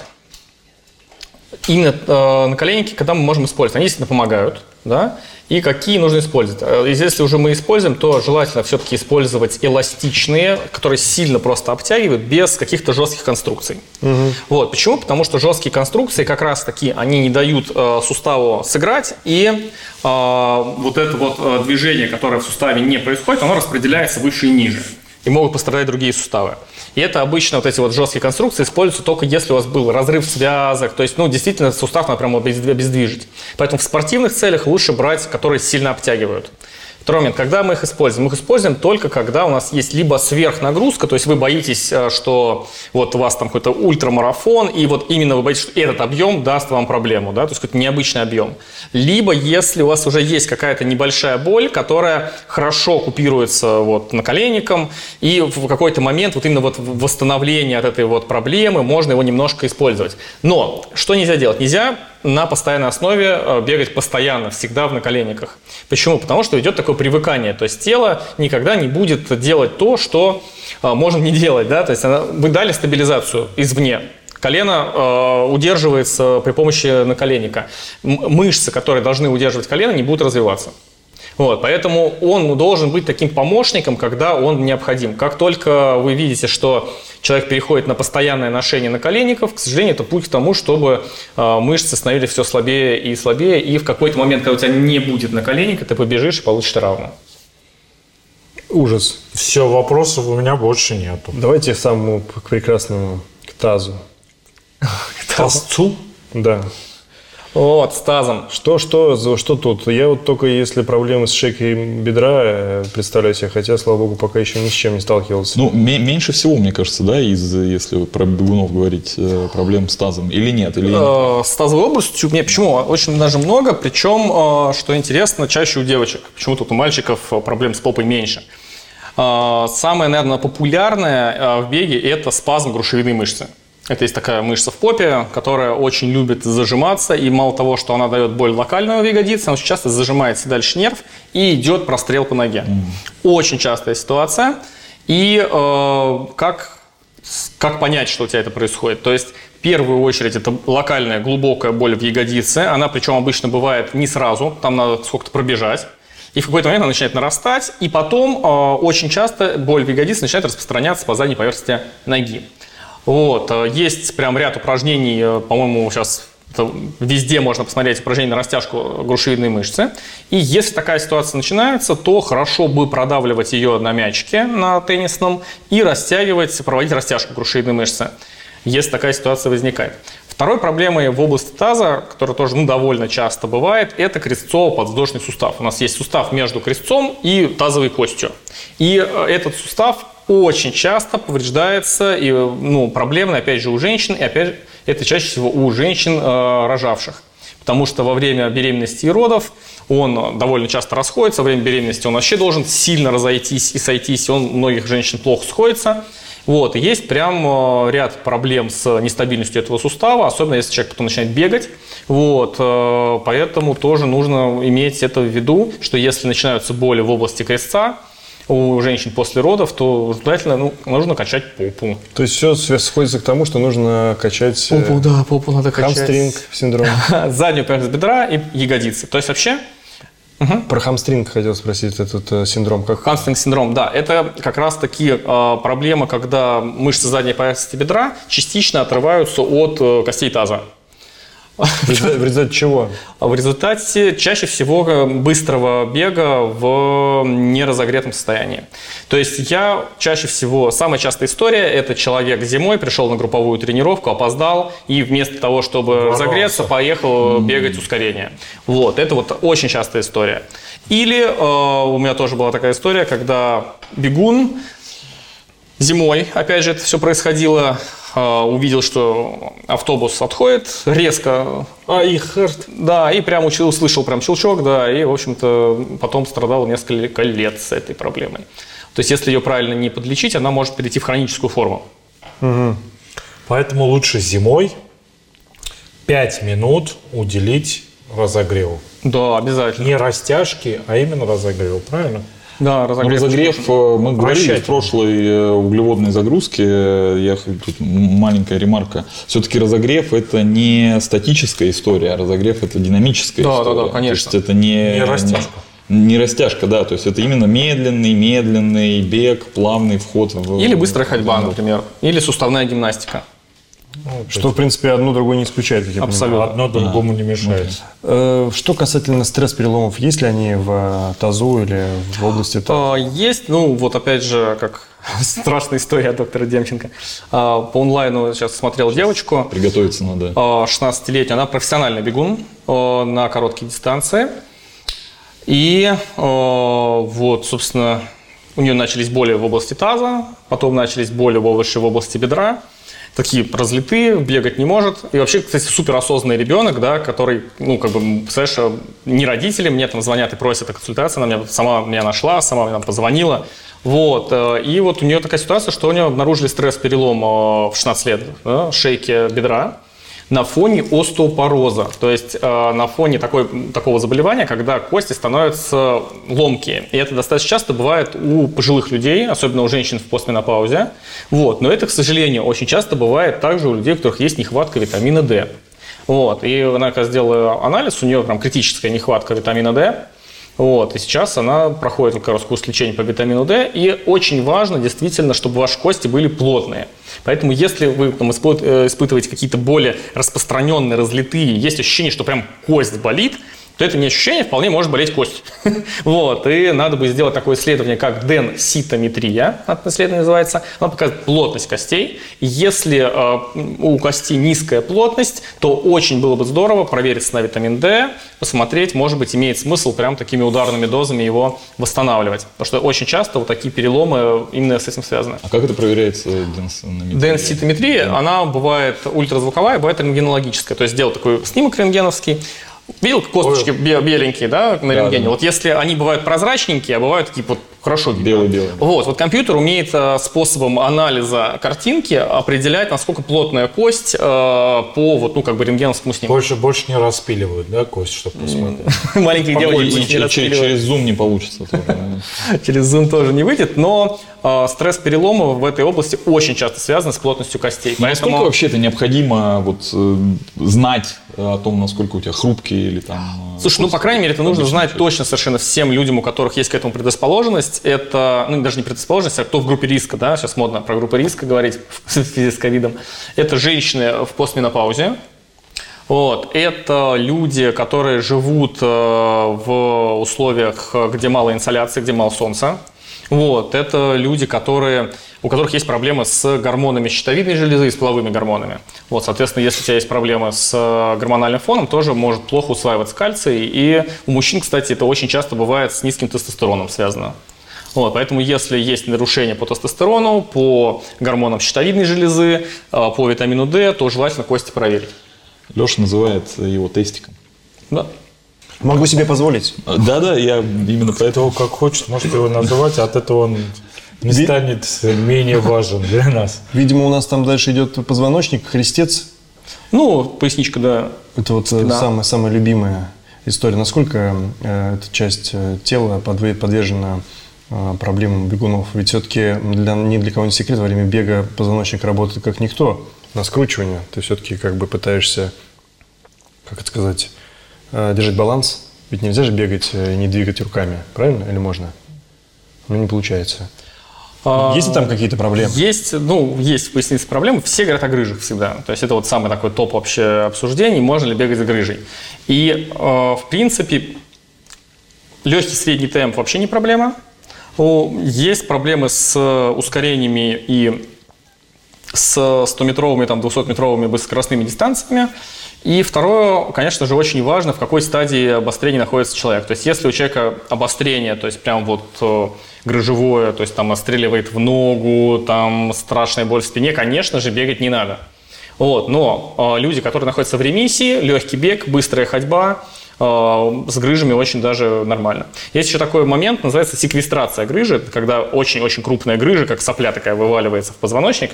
Вот в такой ситуации, наверное, бегать не самая лучшая идея, но там э, не самая лучшая идея практически все делать. То есть там лучше ее отрезать, уже это секвестр, и жить спокойно. Вот. Но если это протрузии или не очень крупные грыжи, пожалуйста, бег очень даже полезен. Это наш случай. М, Вот э, тут есть еще один момент, э, я не знаю, верхняя часть позвоночника, там, где идет вот вены зажимаются, история, Ну, вот когда это у тебя меня по, по- ну, шее неоднократно, да, потому что я бегу, втягивая голову. Да, есть шею. такая проблема. Вот А я бегаю вот так С верхней частью есть, э, есть такая проблема. У меня был тоже пациент, это, ну, где-то полгода, наверное, назад. Он мне говорит, я говорит, бегаю, и вот там через 5-7 километров у меня начинает кружиться голова. Вот, мы начали как-то всю эту историю смотреть. И он мне прислал видеозаписи, как он бегает. э, И причем, что интересно, когда он показывает видеозаписи, я его попросил именно прислать видеозапись на фоне головы, ну, как бы, когда у него уже начинает кружиться. Потому что в начале бега он бежит нормально, а в конце начинает уставать, и вот что делает. Он начинает уходить вперед, подтягивать плечи вперед и как бы немножко падать вперед. И вот в этом моменте, конечно, идет полный зажим и нарушение кровотока в голову. И вот на фоне как раз подтягивания плечей наверх э, могут быть очень много проблем и в шее, и с кровотоком, и с болью в трапециях. Э, Какой есть совет? Э, Очень хороший, если вот вы поднимаете плечи, в первую очередь нужно почувствовать, что ты делаешь. Как, как это почувствовать? Если взять пластырь, не кинезио тейп, да, а обычный хороший такой пластырь, можно даже там, изоленту, вот, и опустить плечи вниз, и через плечо вот так вниз на спину пластырь повесить. Вот. Для чего это нужно? Когда будешь бежать, если у тебя плечо пойдет вверх, пластырь начинает активно натягивается, и ты чувствуешь, э, что ты начал это делать, ты начинаешь просто, ну как, осознанно опускать плечи вниз. И, в принципе, где-то если хотя бы там раз в неделю такую с пластырем тренировку делать, то где-то там за пару месяцев можно научиться ощущать то, что ты начинаешь поднимать плечи уже и без пластыря. И как бы регулировать этот момент. И более того, скажу, что это одна из главных ошибок бегунов, которые зажимают, зажимы идут, иногда ты можешь бежать, зажимать кулаки, у тебя это напряжение передается на верхний плечевой пояс, плечи. Знаешь, что еще? Вот помимо зажима рук. Мне очень интересно рассказал один чувак. Это про лицо.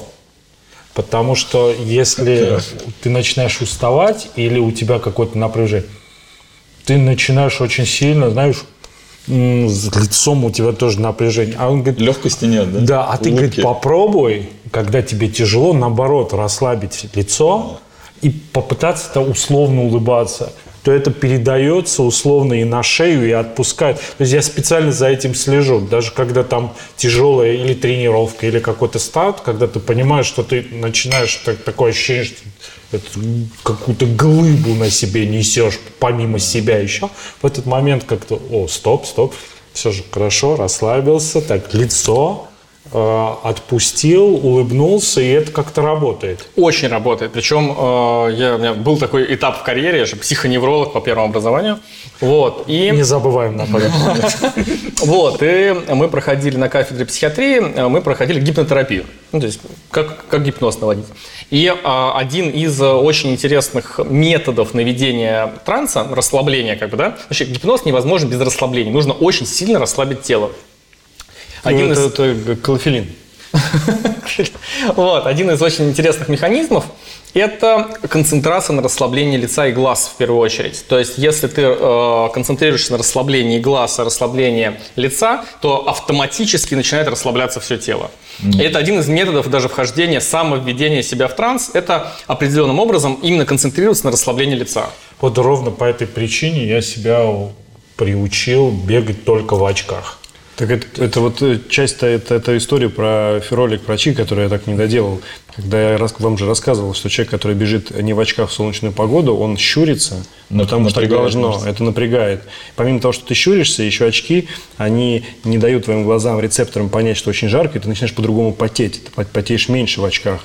Ну, это как бы доказано. И Поэтому это тоже влияет на технику бега. Когда ты говоришь, что бег без очков в яркую погоду влияет на технику бега, все говорят, нет, не может такого быть. А вот, пожалуйста, сейчас доктор, а психоневролог по первому образованию, между прочим, не хухры-мухры, только что это подтвердил. А Таша сказала, что так и было. И у меня тоже. Я приучил себя, и э, это в продолжении разговора, что мелочей Не бывает. в беге не бывает. Но попробуйте, посмотрите, а если вы бегаете без очков, попробуйте начать бегать. А, Благо есть а, любые, да, и для зимней погоды, и для сильного солнца. Есть оч- очки, которые объединяют в себе все эти возможности. Да, побегать в очках, и вы, может, даже, я не знаю, насколько это вот сразу же сильно видна эффективность, но расслабляет. Но, во всяком случае, после этих забегов ты меньше э, напряжения ощущаешь. Э, У меня так. Не исключено, что у вас тоже будет. Да, у меня... Что общая нейрофизиология, я, да? я, я, я поддерживаю. У всех людей, да. Хотя очки полюбил я не так, не так давно, мне казалось. Спортивные очки, нет ничего хуже вообще. Но, но есть, есть, дизайн, есть, не у всех есть классные модели, да, которые Есть можно... модель. Так что вот интересные вещи. Знаешь, это вот тоже к вопросу о каких-то ам, опыте своем и каких-то эмпирических знаниях, которые у тебя а, н- накапливаются в процессе твоих А, взаимоотношений. с Кстати, про гипноз и бег тоже интересная вещь. А, Есть э, ну, такой тип э, медитаций, и это сейчас очень-очень распространенная. Это э, медитация с ходьбой. Слышали о такой вещи, когда люди, ну, один из видов медитации, когда динамические медитации это называются, когда монахи буддийские, Кипчоги а, из двух часов. вот, они э, впадают в определенное состояние, и э, значит, для поддержания этого состояния и нахождения в нем они идут.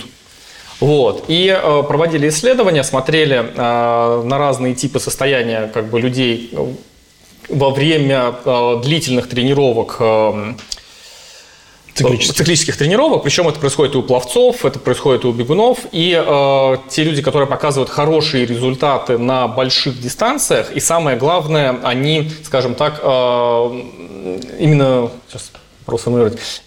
И для них вообще, в принципе, ну, как сказать, те, кто говорит, что вот э, циклический вид спорта – это мое, причем именно вот большие, там, ультрамарафон и так далее, они практически все впадают в такие состояния. Это получается такое типа очень глубокой медитации, и это такая средняя, э, средняя степень транса, вот если смотреть на гипноз. Вот, то есть фактически ты э, находишься в таком состоянии, в котором тело перестает тебе мешать э, двигаться. То есть очень многие сигналы, которые от тела идут, там дискомфорты какие-то, боли, то, что тебе тяжело, еще что-то, это отключается, и человек начинает фильтровать это очень сильно. И э, вот то состояние, в которое он входит, это очень специфическое состояние, которое можно на самом деле даже улавливать э, через аппаратуру. Это будет измененное состояние сознания.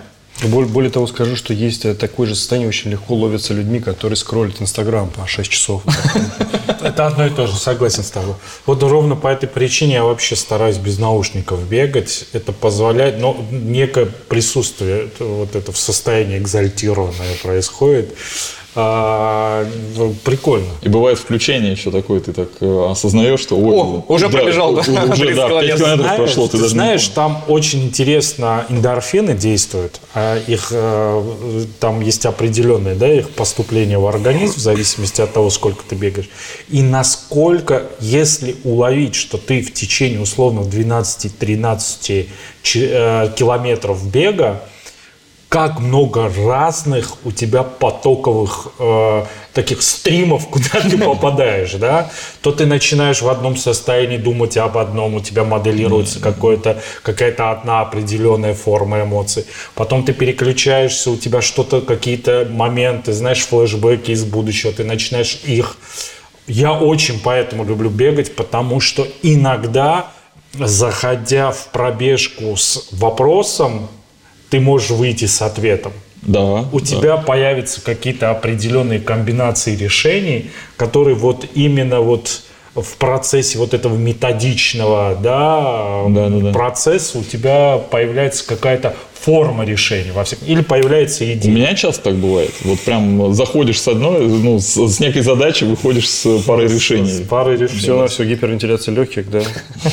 Эндорфинчики. Ну, ребят, Ну, это как мы обезболивающее. изначально, мы изначально говорили, что мы причинно-следствие в этой ситуации должны дифференцировать, но при этом говорить о их преломлениях, а во всяком случае то, что в итоге а, рождается в нашем сознании, это очень интересно. В том числе и благодаря каким-то нагрузкам.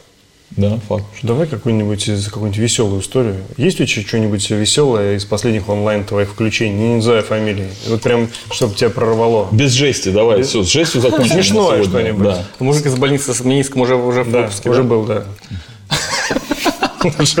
Уже- Звонил. Бабушки, может, звонят какие-нибудь О, столетние. бабушки, да, баба- бабушка, бабушка, бабушка, отличная была просто. Вот. Целевуха, целевая аудитория. Клеево. Я после менопаузы почувствовал прилив. Заходи, мой соблазнитель. Помнишь, как э, в этом старом анекдоте Вот, дурацком? у меня, да, очень забавно. А, Действительно, много забавных случаев, а, потому что никогда не знаешь, кто на том конце провода будет. И у меня, всегда, знаешь, ну, проблема с техникой, я вообще чувствую себя уже таким старым человеком в плане вот, вот какие-то скайпы, там все, как это, все это вот надо настроить, это довольно сложно. Вот, и а, включая, происходит включение, и тут я вижу такую бабушку, такую совсем пожилую, пожилую, пожилую бабушку. Ей было что больше 70 лет, там 75 что ли. Она в ДНР, это ну, у нас э, республика, так сказать, работает в музее, вот, а 76 лет ей, вот, и занимается бегом. И у нее вот заболела немножко коленочка.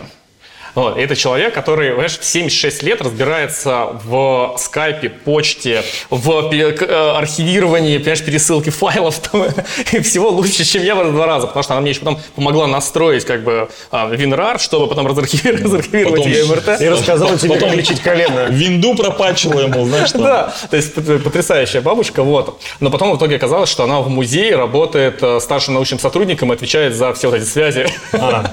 Она просто хакер. Да, бабушка хакер. Но, представляешь, люди там в таком возрасте бегают и чувствуют себя вообще великолепно. И, кстати, боль в колене у нее была связана просто с тем, что она перегрузила мышцу, и нужно было просто растянуться. Вот. И, в общем-то, такая баб- спортивная бабушка со спортивной травмой и просто потрясающими знаниями в IT, короче. Слышь, у нее перегрузила она, знаешь, из-за чего была травма? Она просто новый Next Procent испробовала, и, в общем, собственно, Что-то не то. Не то, да, что-то в колене. Подходит мне Next Procent. Вот, значит, Дождусь чего-нибудь новенького. Это вообще странное ощущение, конечно, когда бабушка помогает тебе настраивать винрар. Как бы, да. Поста- Поставил бабушку на ноги. А, а, док, скажи, пожалуйста, в итоге правильно ли мы понимаем в очередной раз из а, плотного общения с тобой, что по большому счету серьезных ограничений для начала, э, начала бегать очень мало? Да, конечно. Очень мало, потому что, а, ну, во-первых, это отсутствие двух ног. И то, если хорошие спортивные процессы, то протезы-то, в принципе, можно, да? Вот, э, ну, потому что на самом деле и... О, у меня, кстати, отличная история есть по поводу ограничений бега и так далее.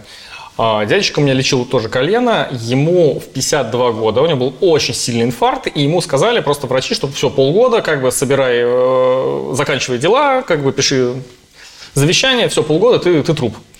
Вот. э, Он сначала начал ходить, потом начал быстро ходить, потом начал бегать. И вот у меня он уже был через 6 лет после вот этого ситуации, когда ему сказали, что ему пора собираться. Вот. Он как бы очень грустил, что его не пускают на марафон, потому что у него там ЭКГ не очень. А, Но человек, как бы, которому сказали, что полгода, да, у него была страшная одышка, у него была сердечная недостаточность, и он через это потихонечку, потихонечку, потихонечку, то есть он в итоге пробежал марафон а, тайком, не получив там номер, там, присоединился к народу и, и- и пробежал.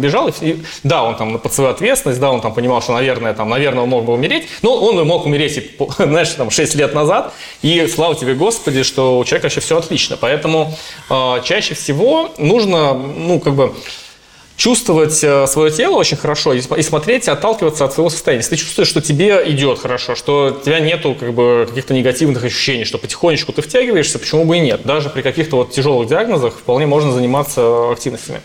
Так что, дорогие друзья, если вы, э, если вы видите рядом с вами человека, который вышел на забег, на пробежку, э, имейте в виду, что, может быть, в этот момент он делает какое-то большое преодоление для себя. Давайте его поддержите, а не спрашивайте, почему так медленно. Однозначно.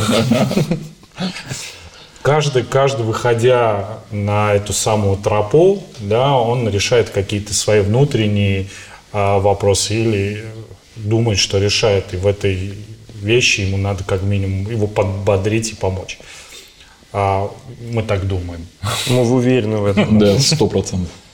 Я думаю, что мы сегодня получили максимальную информацию. Как? Да, Доктор, во-первых, тебя можно слушать бесконечно. Во-вторых, я написал здесь в блокнотике, показал Леше, говорит, может, мы этот выпуск делаем из двух серий, потому что такая, очередной раз такая концентрация полезной информации, дорогой. Всегда рад, я уверен, в, в третьем, четвертом, двенадцатом, пятьдесят восьмом сезоне углеводной загрузки всегда будет место для того, чтобы ты пришел и рассказал что-нибудь интересного, новенького а, со своей стороны. Друзья, вот, проверено, ну вот а, трудно найти а, на территории постсоветского пространства человека, который вот настолько досконально разбирается в спортивной составляющей и может вам ответить, что у вас, как у вас, а в нынешних реалиях это можно сделать и онлайн. Обращайтесь к доку, всегда вот гарантия качества как минимум. Спасибо большое, что пригласили. Я первый раз вышел за три недели из э, самоизоляции. Вот, всех вас очень приятно Мы, увидеть, мы ребят. все в этом плане очень аккуратные. Вот, очень аккуратные. Еще раз большое спасибо нашим друзьям и партнерам компании ASICS, благодаря которым вот эти посиделки полезные для вас тоже возможны.